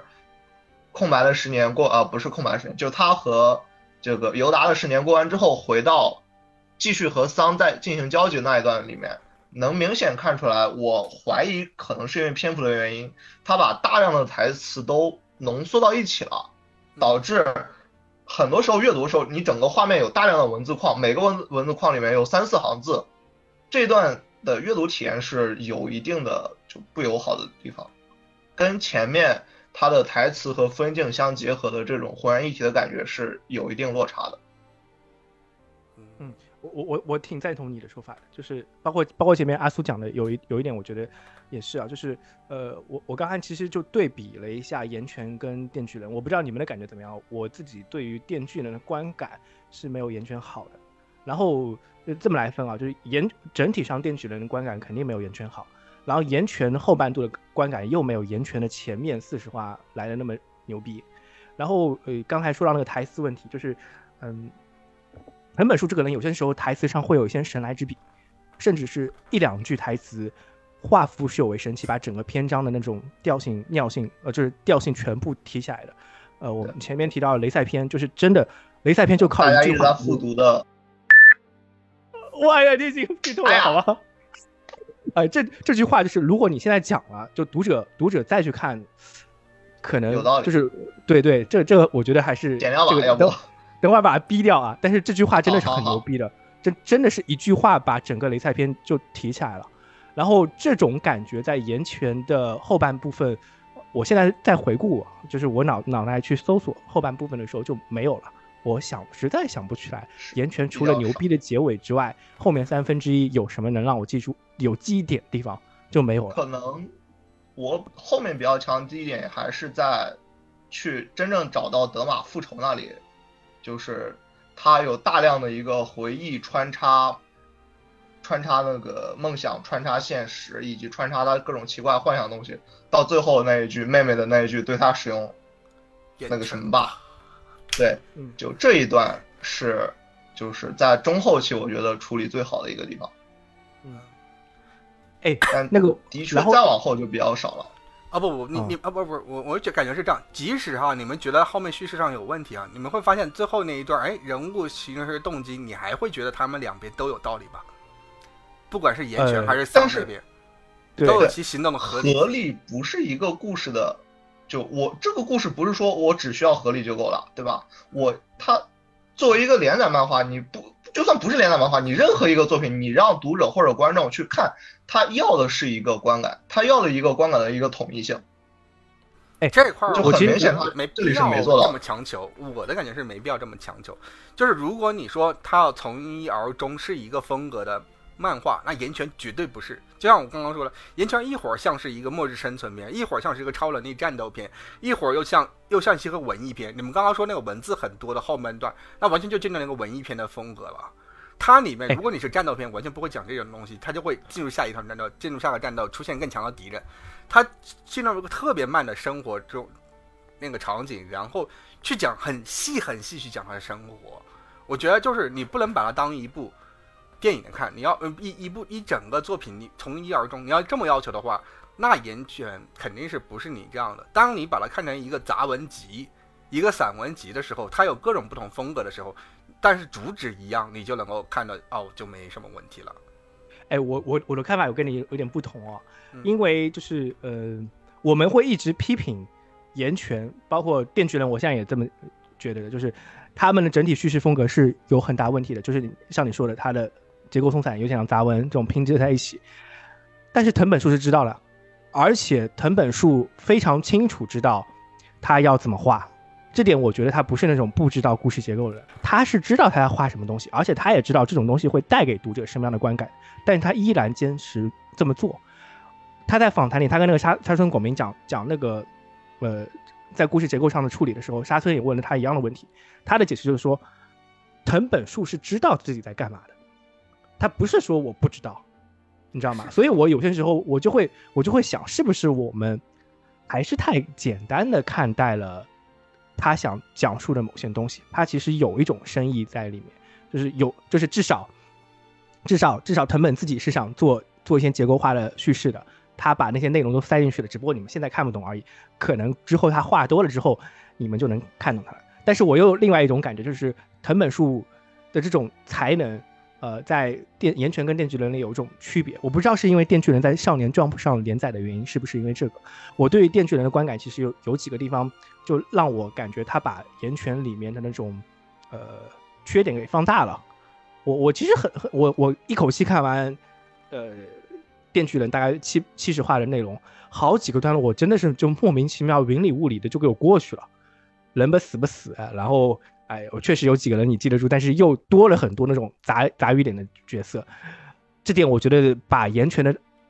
还有那个缺点给放大了。岩泉里面也有几个杂鱼角色死的莫名其妙的，我记得很印象很深刻的，还有个大胸妹子，我对她心心念念，一上来穿了一个套比基尼，还还是一个挺厉害的祝福者，结果过了两话人没了，哎，不 是不是，嗯，就这种我觉得我觉得这种。这种感觉，我我不知道他是在调戏读者呢，还是就他有虐待读者癖，你知道吗？有些作者其实他本身就是一种虐待读者的癖。我我不觉得虐待读者，就就像我刚刚说的那样的，我觉得就是岩泉，电锯人不同，电锯人让岩泉不同，岩泉就感觉你一会儿是油画，一会儿是简笔画，一会儿是水粉，一会儿是铅笔素描，但是呢，它主题从头而至，就是就是它过一会儿换一个画风，换一个故事的样子给你看，但是所有故事还是一个故事。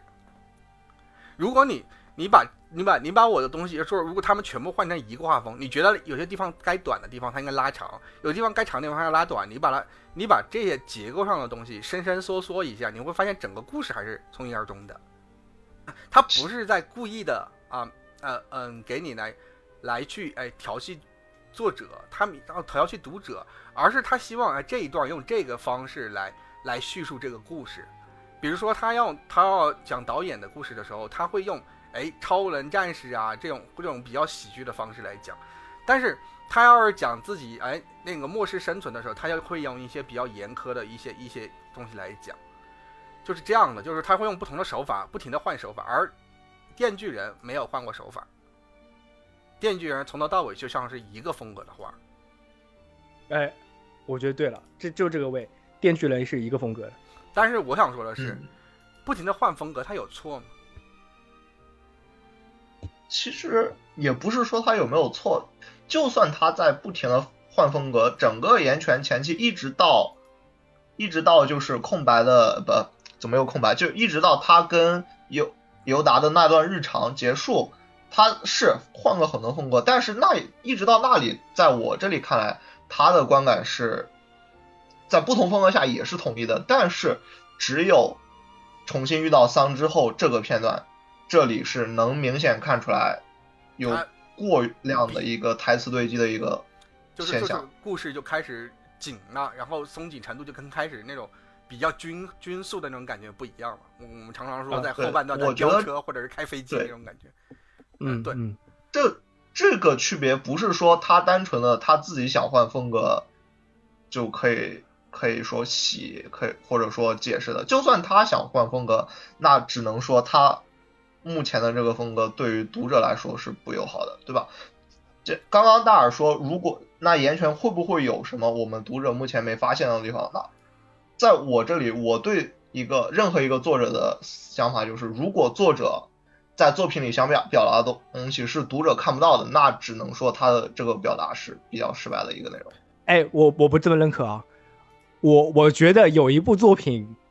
我我们我们拿了很多作品跟岩泉比，但有一部作品是一定要拿来跟岩泉做比较或者是对照的。这部作品叫 EVA，你知道吗？藤本树本身就很 EVA，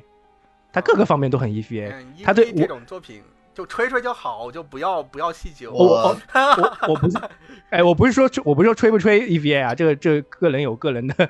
老二次元对于 EVA 的看法，还是有很很很多元的。我不说不是说 EVA 怎么怎么样，就 EVA 为什么我们现在很多人吹它，或者过去那么多人吹它，本身很大一个程度上就是安野的呃那个呃作者性在里面，它有非常非常大的安野本身这个人的特质在里面。你可以看到我们对于岩泉的某些诟病，在 EVA 里面也可以重现。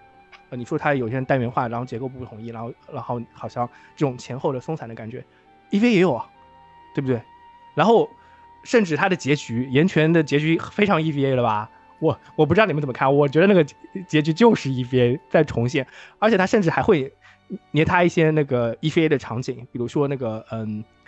，EVA 最最最最终剧场版里面真嗣真嗣那个被呃就是真嗣掐明日香镜头。还有在那个死海，就是那个 L C L 之海边上，两个人躺着那个镜头，完全重现了呀。所以，我我是我是说，为什么有些东西我们现在可能是看不到的？E V 也是这样子的。我不是说他故意给不给我们看到啊，就是这跟他这跟这个是藤本树跟安野一样的特点。他也不希望你明白，他就是我我想表达的我已经表达了，你能懂多少，爱理不理随便你，老子就是这样，老子就想表达这个，就是这样。安野秀明到现在也是这样，对吧？就是就是这样的，就是我感觉是，我我没必要说，呃，藤本的这个东西是对是错。如果你觉得他错，那你就觉得他错吧。但是我告诉你，我是这么理解的。当我这么理解，我觉得我能接受的时候，我就觉得他不是错。嗯，那我我也不觉得这是错，这是他的特点。我很喜欢这样子风格的东西，我也喜欢安野。就是我 看过，我看过太多从头到尾都是一个风格的东西。我今天看到这个东西，我觉得很新鲜，很喜欢。哎，它可以这么叙事啊！这种叙事方式我真的没见过，是吧？我我我是抱着一种这样的心态去看这个东西的，我是这种新鲜感。嗯嗯，好，我回你就是立刻田，你看到 你就是立刻田，看到了阿哥你。嗯，我是从这个漫画里面看到很多，哎，我操，从来没见过的叙事方式。其实我这里有一个很有趣的问题想问大家啊，我们都知道，呃，我们印象最深的第最深的场面是哪个？那么第二深的场面是哪个？啊，你你先，你你留在最后说啊。赖的邀请你，你可以先说，你觉得我刚刚说了几个，一个是阿就选一个，不然不能把别人的抢了，对，也不能提示，哎呦，你就把一个说出来。那我能不能稍微等一下？好好好，那那那我那我先来说吧。我觉得呃，一个结局牛逼，一个开头也牛逼，就这两个。就是呃，开头场景就是结局是电影那个是吗？开头是哪个？嗯，结局是电影那个嘛？结局是那个最深的嘛？对吧？你问我第二深的嘛？对吧？嗯，第二喜欢的，第二第二喜欢的，第二喜欢的就是呃两个人就是露娜跟他一起被烧着的时候，然后呃，露娜跟他说活下去，就那个片段。非常牛逼，真的好。那到我，我说一个冷门的吧。我是桑和那个完了，那小姑娘叫什么来着？丽丽娜还是摄摄影师吧？你就说摄影师吧。对，桑和摄摄影师两个人第一次被抓到贝城，然后被那个鬼畜大叔调教的时候，那对大叔当时的两个非常少儿不宜的台词，一个是这个。这个什么，你们你们要和狗做，一个是这个男男男的怎么和男的做，就这里，这里是我对这部作品开始改观的地方。我从这里看到了，他就这部作品它跟别的作品不一样的地方，它有着它想去，不是说想去表达东西，它有着它的自由，对吧？就就藤本的自由，就是它有一些能够让在一个末世压抑的氛围里，仍然让读者感觉。有意思的这个内容去呈现过来，然后到后面导演一直在秉持着同样的内容，同样的一个方式，就是说这个作品它虽然在一个末世的环境，但是它仍然有很多有意思的人，有意思的事情。嗯，这是我对这个作品开始改观的一个位置。轮到我了是吗？我印象最深的是阿格里原谅了德玛，然后回去，然后回去，然后突然。醒过来，发现自己已经把所有人都杀光了。哦，对，这也是我刚刚刚我刚刚吹过，我也在纠结要选哪一个的一个。我我觉得像刚刚你们说那东西，我能够在其他漫画中找到。真的，电影院还有这一段，我是真的觉得，哦，这么多年了，我看到有一个作者能做到这个东西，很厉害，很厉害。这段我也是觉得很多作者。很多我作品中看不到这种东西的，就是，他一直在讲我要去解决仇恨，解决仇恨，解决仇恨，然后特别给了一个冠冕堂皇的一个解决仇恨，就是放弃仇恨，你就能解决仇恨。然后仇恨真的能这么简单的放弃吗？然后当他当他去放弃，然后他突然醒过来，发现自己已经把所有东西烧光了，仇恨已经仇恨已经冲淡了他所有的一切，他所有挣扎，所有人性上的学习，然后突然被自己的仇恨全部冲毁了。然后再重新再再去寻找自己的生活，就是自己把自己也毁了，然后再重新再重生这种感觉的时候，这一段，我觉得哇，这个叙事啊，真的好高。这也不是一哦，我我说这就是第一段那个电影院那个，我觉得巨人做不到，这一段巨人也做不到啊。我你知道你知道我在我在想什么东西吗？因为你说到这个点，他妈又提到巨人，就是我。我我一直很担心，就是我现在为什么最近很少吹巨人的原因，因为它的剧剧情也已经有点暴走了。呃，就是我们一直在就巨人群体里面，多多少少就在就在担心他最后关于仇恨的化解是什么样的一个方式，因为呃，比起阿格尼的那个单纯的人对人，他对德玛的单方面的仇恨，巨人的主题里的仇恨更加的有宏大叙事啊。就我们说宏大叙事这种东西，它是更难解决的，它很容易就陷入一种你要是讲的不合理，完蛋了，这故事就完了的意思。我很担心这个事情的发生，因为他现在偏向于一种圣母化的表达，让我让我感觉好像我很难猜测到他的结局是怎么样的。但是如果你说我我刚才就一直想啊，这种剧情，我我其实我甚至觉得我刚才想是不是叫反套路，但是我又觉得反套路贬低了他，你知道吗？就是我们说反套路，就是因为有套路，所以你要故意恶心一下读者，或者说故意我就让你猜不到，所以我反套路。但是岩泉这个片段，你现在提起来，我也觉得非常自然。很自然，对啊，他不是说哎，这个人突思妙想，他是说哎，这个人到了这个地方，阿格你到了这里，他真的会这么做啊？是的，是的，这个好厉害。那一种感受就是，读者和阿格尼是一样懵逼的，阿格尼也不知道他为什么会这么做，读者也不知道为什么，但是他就是这么做了，读者也这么看下去了。就，是的，跟电影院有一种异曲同工之妙，就都是。电影院也是，就读者和阿格尼是空白，都是空白的。这里也是，读者和阿格尼都是懵逼的。其实是给我们可以有各种解释吧，但是这个解释也不用说的那么清楚，对不对？大家就我我觉得我我我我不我不觉得应该是给我们各种解释的空间，它不是留白，你知道吗？给留白，我们是说给你各种解释的空间，它就是这样子，它已经告诉你所有的东西，不用给你讲东西了，对不对？还有什么要讲的呢？对不对？对啊，它就是这样子的，事情就是这么发展的，对不对？对，所以，所以这这这点这点上，我我觉得阿修选的这个片段真的是这个故事的另外一个，就是我们说的除了电影院之外，甚至可以跟电影院一起来代表《岩泉》这部作品的东西啊，就是这两个这两个环节都是，嗯，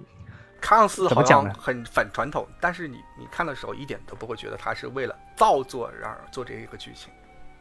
对对，我觉得就是我们所有对于岩泉或者藤本树，就是我不说电锯人，电锯人可能有这种东西啊。就是岩泉里面所有书，他反套路的都是对他的一种贬低，或者说他故意要干嘛干嘛，都是一种贬低。其实他不是这样子，他不是故意的。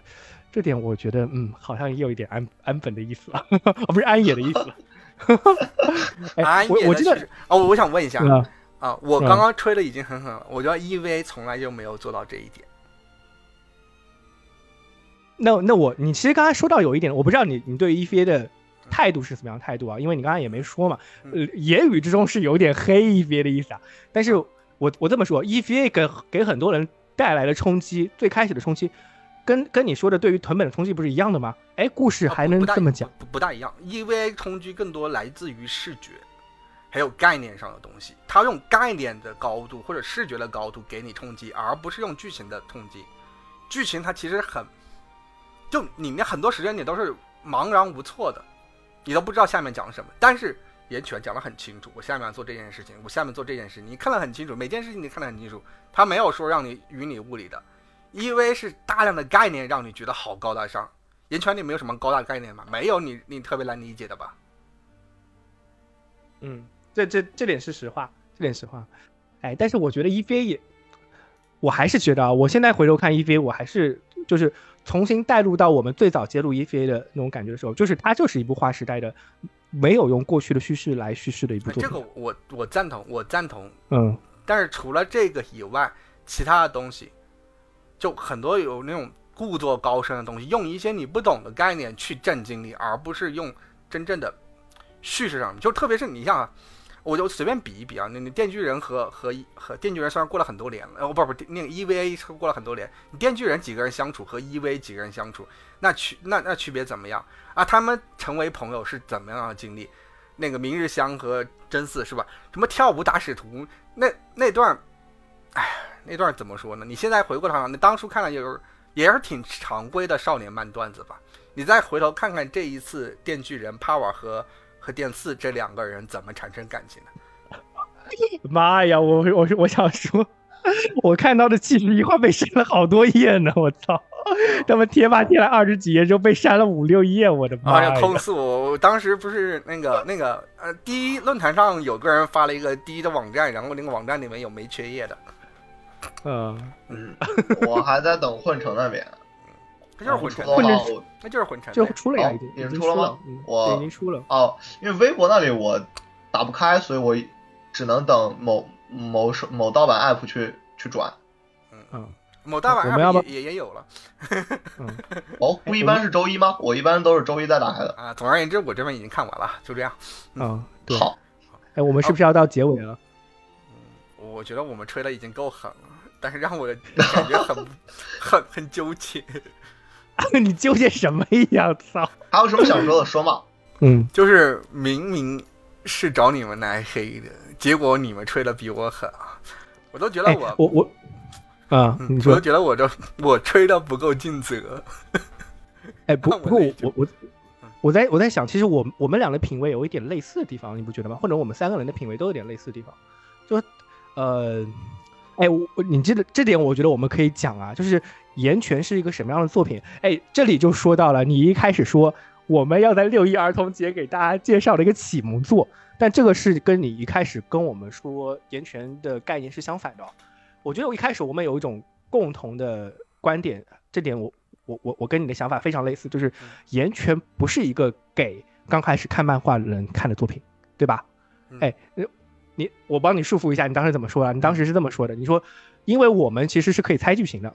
我不知道 LED 是不是这样子啊？就是我们看了已经看了很多很多的漫画了，尤其是漫画这个东西啊，漫画动画我们已经看了很多很多了，剧情我们都会猜了。呃，谁谁接下来会干嘛，我们都猜个八九不离十了。谁什么不会死，谁会再花活几话，是吧？对对对，什么什么海贼王啦，什么火影忍者这种少年漫画就不说了，什么轻漫啦，呃，剑锋传奇啊这种我们也会猜了，你知道吗？甚至就是比如说巨人啊，白胡白胡子，去你妈的！什么白胡子第一出，我跟你说，我以前很牛逼的，我白胡子第一次出场我就知道这个人要死。嗯那个时候，那个时候很多人对海贼王的分析是觉得海贼王这个作品是不会死人的。嗯你们你们有一点我跟你们讲啊，海贼王在嗯顶上战争之前没死过人，所以很多人对于海贼王定义是这个作品不会死人。然后我那个时候就好像还真是。对对对，我很 我很清楚这个线，我很清楚的。对，但是白胡子第一次出场，我就预言这个人必定会死，因为他的人设就决定了这个人是一个死亡人设。我我们都已经是就是我不说我自己啊，我吹一下我自己啊，但是我觉得阿修跟 Led 可能是大致上我们是一个段位了。我们对于这种套路化的剧情是很有，你知道吗？我们都有本能了。哎，你要干嘛？我们还不清楚吗？但是藤本树他妈的就把我们就是这种这是种叫什么降维打击，对不对？阿修是不是降维打击？有一种就是刚刚我们其实讨论过这一段，就是嗯，藤本树，你他你让他就是哎，他出乎你意料以后，你还不会觉得他这个人反套路，哎，对，是的，这是他牛逼的地方。很多反套路的我也见过，对不对？他就是哎，这个地方硬是把这个人打败那个人，那等他这个人就突然死了，哎，这个很合理。还他反套路我也见过，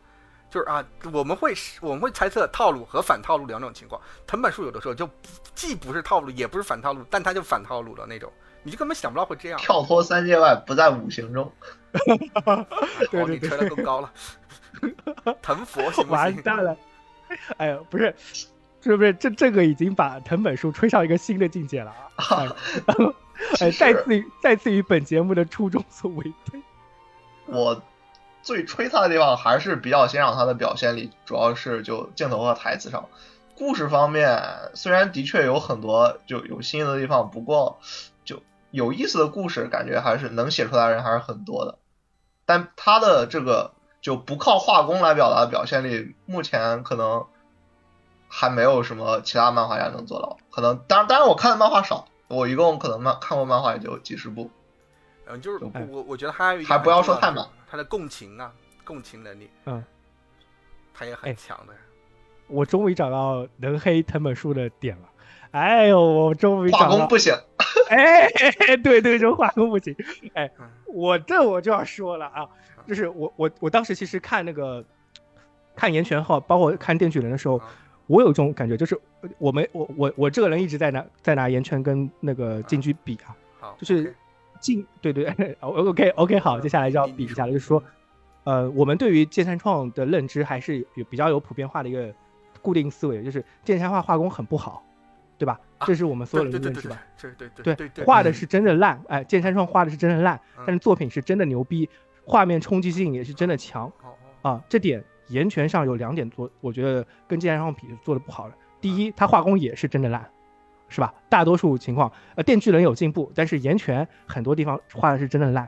哦而且它在于某些冲击力画面的时候，呃，我觉得它是有欠缺的，你知道吗？就是我我不知道岩泉，我可能已经想不起来类似的画面。电锯人给我感官很明显，就是他他有些时候在画打斗的时候，这个人就不会画打斗，你知道吗？金山创画的再烂啊，金山创画动作画面还是可以的，动作画面强调逻辑性，它的动作画面逻辑性肯定是可以的。不，如果它不可以啊，还原不出来那么牛逼的动画的。我很担心啊，现在现在有新消息说那个电锯人跟岩泉要动画化，我担心两个事情，一个是 画师怎么处理阿格尼一一从头到尾在在燃烧的画面，哇，这个画面很难处理，总不能。总不能从头到尾都交给刚哥吧？对啊，我靠，这个真的很难啊，这是这是？我这个物像物语的那种集成钢的那种那种画法，不是从头到尾就干得出来的呀，啊，我我我我很担心这一点。对，我很担心这一点，你知道吗？就是我又想它表现的好，因为这部动作品如果它表现出来，通过动画传播会让更多人知道这部作品是很好的，但是它又给动画是一个很大的难题。这个难题我目前想到的，就加了特效之外，可能就会只能用一些比较 low 的方法。那一 low 这个这个东西又不好看了，你知道吗？哦，所以我我我从来不担忧这件事情，从来啊不担忧这件事情，因为我不看动画。哎，你牛逼！好，那我那我就说了，就是哦，我不担，呃我不担心他，完全不担心。哎，我我跟你说，就是我我在我我说就是藤本树另外一个不好的地方，就是它动作动作的逻辑性、画面冲击力是不够的。分镜是牛逼的，单幅拿出来，呃，我觉得电锯人里面有有些人会说他有个单页画面，比如说呃哦电刺变身电锯人的时候会有点冲击，但什么吧，我觉得那个不够，啊完全。我我问你一个问题，呃我就问一个问题啊，那个电影院在电影院里看电影，一个人这一个人坐在那里看电影流泪那那几节，哎，那个那个不叫，不是我我批评他的不是批评那个东西，你知道吗？这这是两码事儿。就是这画单幅面不冲击吗？哎，这个这个是冲击的，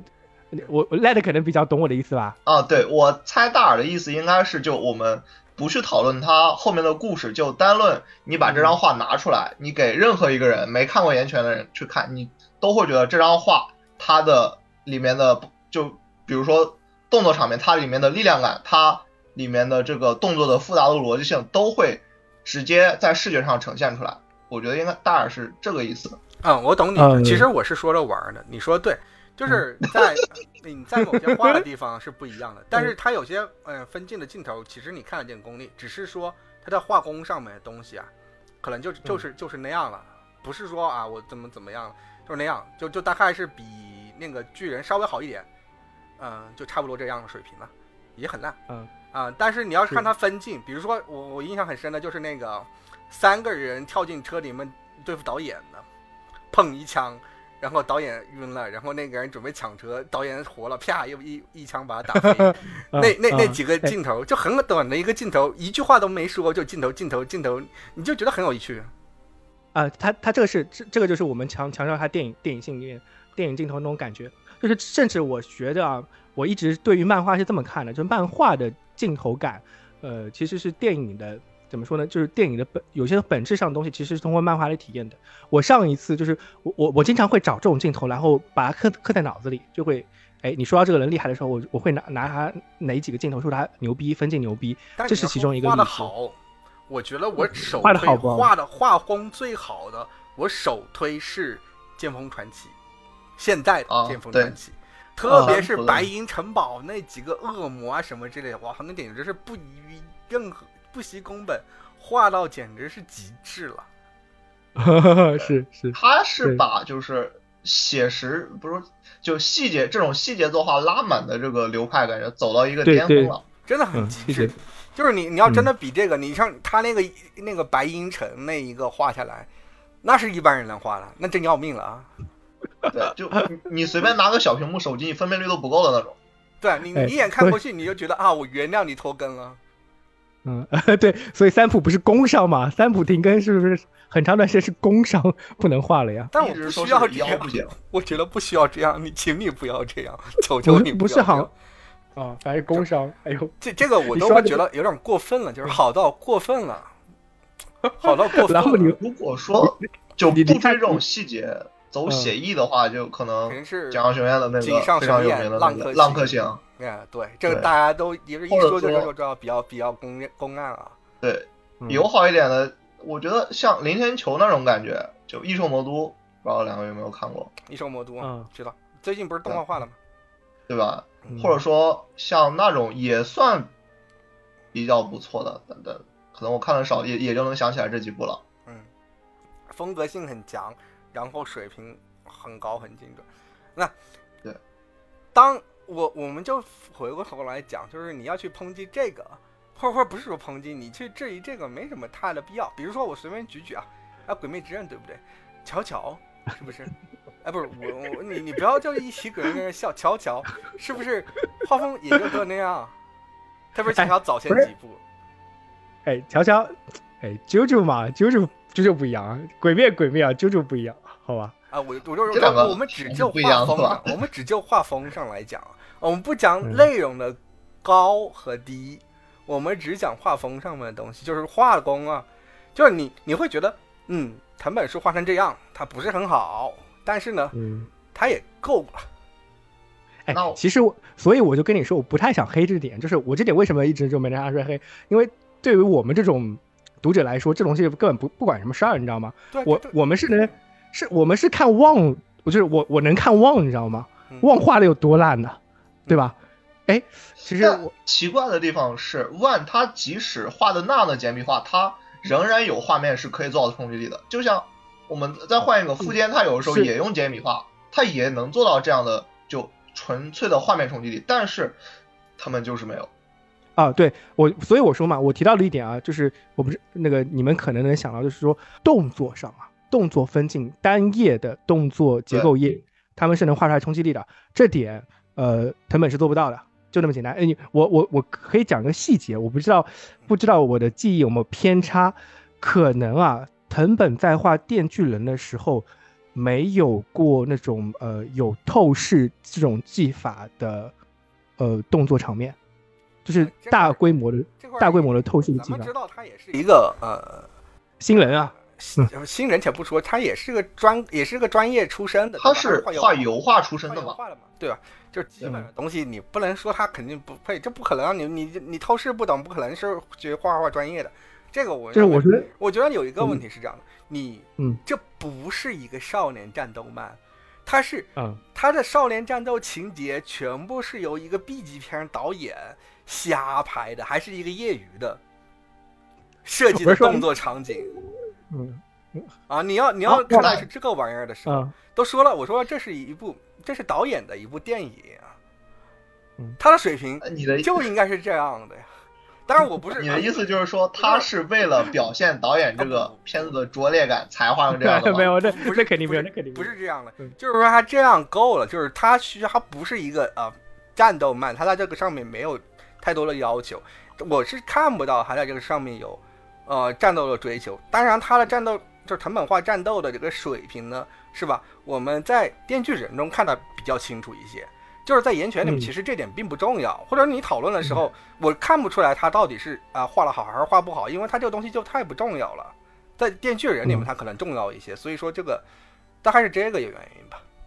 就是哎，因为因为我我我我很多那个那个岩泉的剧情有我已经忘了，但是呃有一段可能还行的，就是他好像在你记得车厢里面，他第一次导演第一次展露身手，在车厢里面干了好几个人啊，那几那几个还是可以的。哎，我我觉得我可能这么讲，我我说岩泉这这方面还有电权这方面问题，估计我们这节目发到贴吧里，我要被黑，你知道吗？就其实那一段 怕被我黑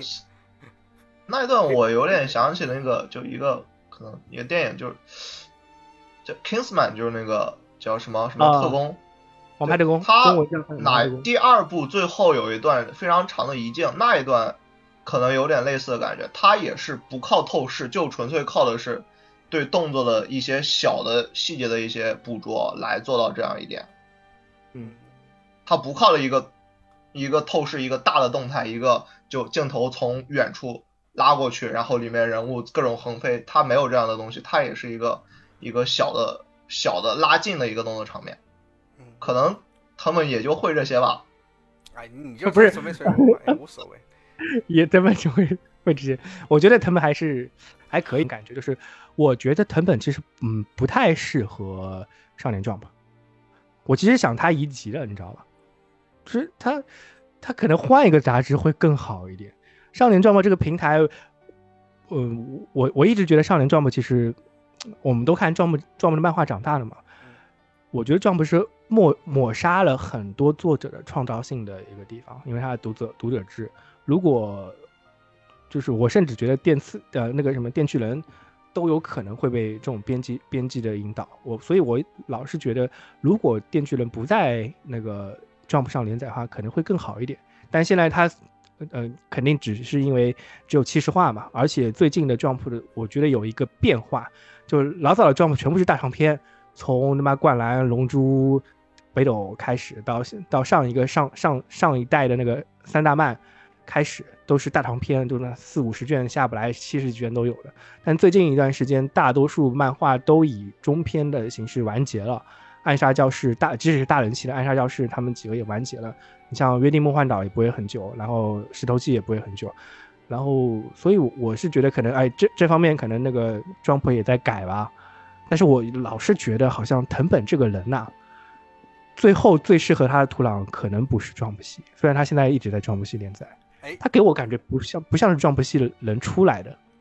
嗯，大耳，这里我觉得我们就要回应我们一开始的一个论题，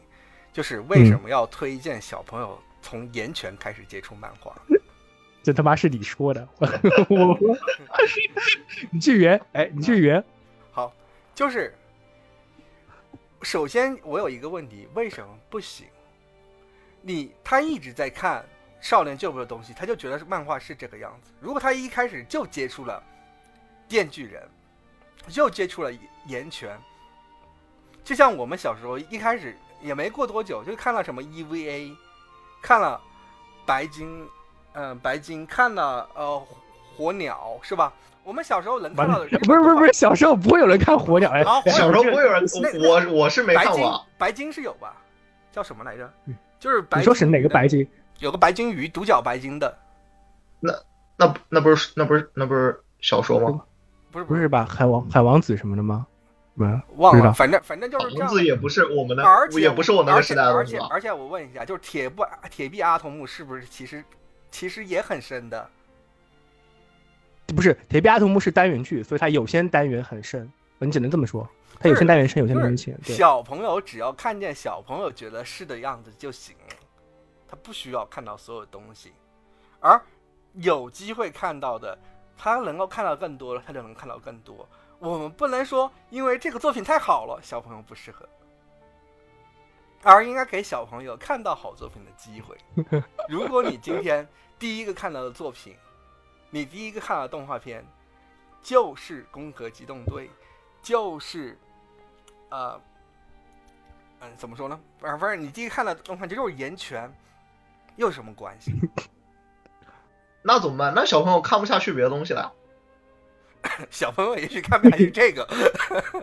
对吧？他他看了《岩泉》，看了地府，产生了错误的期待，然后他再去再去翻开《鬼灭之刃》，这什么玩意儿？然后就扔杂志了。所以，哎，我不不不不不不，我不觉得不，我不。所以回过来，《少年 Jump》上面连载《电锯人》有问题吗？没有问题。小朋友也偶尔也要吃吃其他的嘛。哎，对吧？我我说他，我说他不适合，我我就跟你说，我说他不适合的原因还有一点是，我去搜索我我脑子里 Jump 的呃漫画，不太有像电锯人这种作者性比较强的。我很多人会把就是传统的 Jump 系读者，呃受受到暴漫影响的那批人，老是会把作者呃漫画分，哎正道邪道，哎正道邪道，还有个恋爱向，大概这三类嘛，对吧？对吧？呃，然后很多人会觉得把电锯人放到邪道里面。Sorry，他不是，哎，对吧？电锯人绝对不是正道，或者是不是王道，或者是不是邪道，对吧？他也不是爱恋爱型，对吧？这不重要，是的，它不重要。所以我觉得它好像不太像传统意义上的这种作品，就是因为这个，它不是能归类。唯一觉得它可能不需要，嗯，就是唯一觉得它在少年救父上不好的地方是，它的呃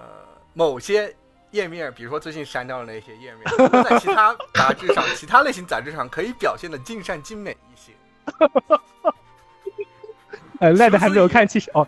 呃，Led 应该看了七十一的图透了。我我看了图透，图透我肯定是在追的，没有问题，嗯我懂。所以说，除了这个问题，其他没有任何问题。啊，对对对，他可以，我觉得你用那个词很好，尽善尽美，power 太高，就细致入微。哎，对，细致入微。你们突然就开始啊，你你知道我你你你说完这个话之后，我在脑补什么东西吗？我在脑补另外一个傻逼作者。我现在我现在提到的作者有点傻逼，大木为人画那个会怎么画？啊，好了好了，某些作家的名字我们就不提了，提着提着，人家说不定就在 某些网站上去找人家的一些作品了。大木人又不不会的吧？大木维伦最近在画那个画物语吧？好像物语，对对，我在大画物语。不为人是不会，但是这个题材再偏偏就说不定会了啊。好，我们毕竟是面向六一儿童节小朋友的，好，还是收回来一点。嗯好好收收收收。好，我觉得我差不多到这里，我觉得我应该收个尾吧。